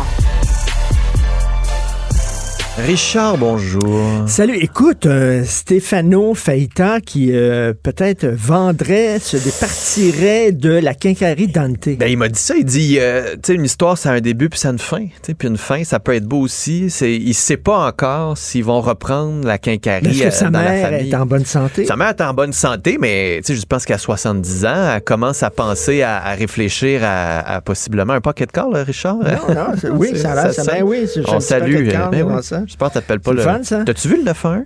Je vais faire une parenthèse. C'est quoi 40% des appels, soit 750 appels par jour au 911 à Québec, c'est des pocket cars. C'est des pocket. Ouais. Je referme la vrai. parenthèse. Ils sont Donc- trop sensibles au téléphone. Oui, ben c'est ça. Non, c'est vraiment. Euh, bon, Donc, euh, non, ferme parce la que- parenthèse. Alors, c'est une institution montréalaise. Oui, et Elena, ce que, ce que Stéphano disait et ce qu'on voit dans le documentaire aussi, c'est que, tu sais, je veux dire, à elle aime ça, mais elle vieillit un peu puis veut pouvoir profiter de la vie. Mais où, où- où tu peux euh, acheter une casserole et un fusil? Nulle C'est la seule place. Puis, puis les gens qui souvent vont à la Parce que- quincaillerie ne savent pas qu'il y a des armes à feu tant que tu ne leur as pas dit. C'est assez particulier. Euh, une fois, j'ai montré ça à mon fils. Je disais, je vais te montrer quelque chose. Regarde, ça, c'est des casseroles. Et ça, maintenant, c'est des armes à feu. C'est un armurier et une quincaillerie. Euh, T'as acheté ton gun là? Moi, j'ai acheté ma, ma, ma carabine Ok, oui, parce que. Philippe Vincent a acheté un gun. Ah oui, OK? Alors, Ah, euh, non, je, ben oui, oui, oui, puis un arc, puis je vais chasser, puis euh, je suis propriétaire d'armes à feu, j'ai toutes mes cartes, puis c'est ils ont sécuritaire. tout puis- vérifié. Ah, ils ont tout vérifié. Non, non, c'était très bien fait. ton équilibre Écoute, ça a été super long d'avoir mon permis. euh, j'ai fait mon cours, moi, juste avant la pandémie. Je pense juste avant la pandémie. Puis j'ai tout fait les démarches pendant la pandémie. Fait que là, tu as les démarches pour obtenir le certificat de chasseur. Après ça, fait ta demande pour ton permis de port et d'acquisition d'armes. Mais là, c'est juste pour une, section d'armes qui sont non restreintes. J'ai même pas, tu sais, je peux pas m'acheter de pistolet, je peux pas m'acheter rien. Je peux juste m'acheter des armes de chasse. Fait carabine, fusil, maximum Est-ce 5 que t'en- balles. Est-ce que tu en as profité pour euh, acheter une passoire à spaghetti? Ben là, c'était fermé, mais j'adore, moi, aller là pour m'acheter justement les accessoires de cuisine dont tu as besoin. Tu as besoin d'une spatule, tu Ah vas non, là, ils sont super fins. Écoute, euh, Ouais. que ce serait vendu la, la, la Ouais, je sais pas. je- mais c'est une même- grosse décision familiale. tu sais, Je Ben pense oui. qu'ils ont depuis, depuis longtemps. Écoute, une autre petite nouvelle. C'est une, une toute petite nouvelle à la page 22 du Journal de Montréal et je trouve ça totalement euh, savoureux. La Cour suprême donne raison à la rainette. Alors, la petite- Faugrillon. La Renette Faugrillon. Alors, euh, il y avait euh, des entrepreneurs qui ont voulu construire là, un bâtiment à La Prairie, dans un boisé de La Prairie. Tout avait été arrêté parce qu'on avait trouvé quelques grenouilles. OK, des, euh, des Renettes Faugri- Faugrillon. Donc, ils ont tout arrêté ça. Les entrepreneurs ont dit, écoute, là, ça n'a pas de bon sens, on va, on va poursuivre. Pas et tout ça. Et là, finalement, la, la. Renette a, a gagné Ah oui? en Cour suprême. Ils ont dit oui. Et là, c'est de voir Stephen Guillemot qui a dit, qui est tout content. Dit, regardez, on va continuer à protéger les espèces en péril. C'est parce que Stephen, t'arrêtes pas de, de financer l'industrie pétrolière. Arrête avec deux, trois grenouilles. Là. Est là, là, regardez, on est écolo, on a protégé des grenouilles. Oui, mais tu veux dire, t'arrêtes pas de financer Ah l'industrie puis d'a- de donner pétrolière. des feux verts au forage. Puis Et de- quand on dit feu vert, c'est vraiment Hey, hein, feu hein, hein, vert là, de plus en plus. Là. Non, mais là, non, mais grosse victoire écologiste. Là. Trois, quatre grenouilles vont pouvoir vivre en toute liberté. Je vais faire du pouce là-dessus. Le caribou, maintenant, on fait quoi? Avec les feux de forêt. On avait un plan là, qui allait être déposé la semaine prochaine pour la protection du caribou. Espèce en péril, caribou forestier. Steven Guilbeault a promis de le protéger. Là, tu viens d'avoir quoi? 1,3 million d'hectares de forêt qui ont brûlé.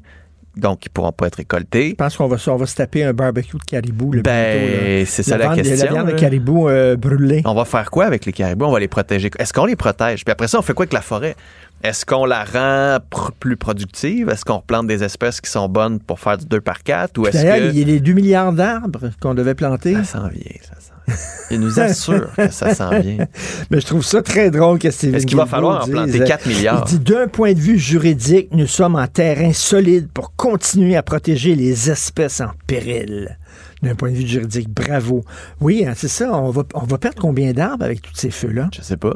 Puis t'imagines-tu tout le CO2 qui est dans l'air en ce moment à cause du bois qui est brûlé? Parce que la- le bois, c'est ça. Ça prend du CO2, puis ça remplit, ça se remplit de CO2.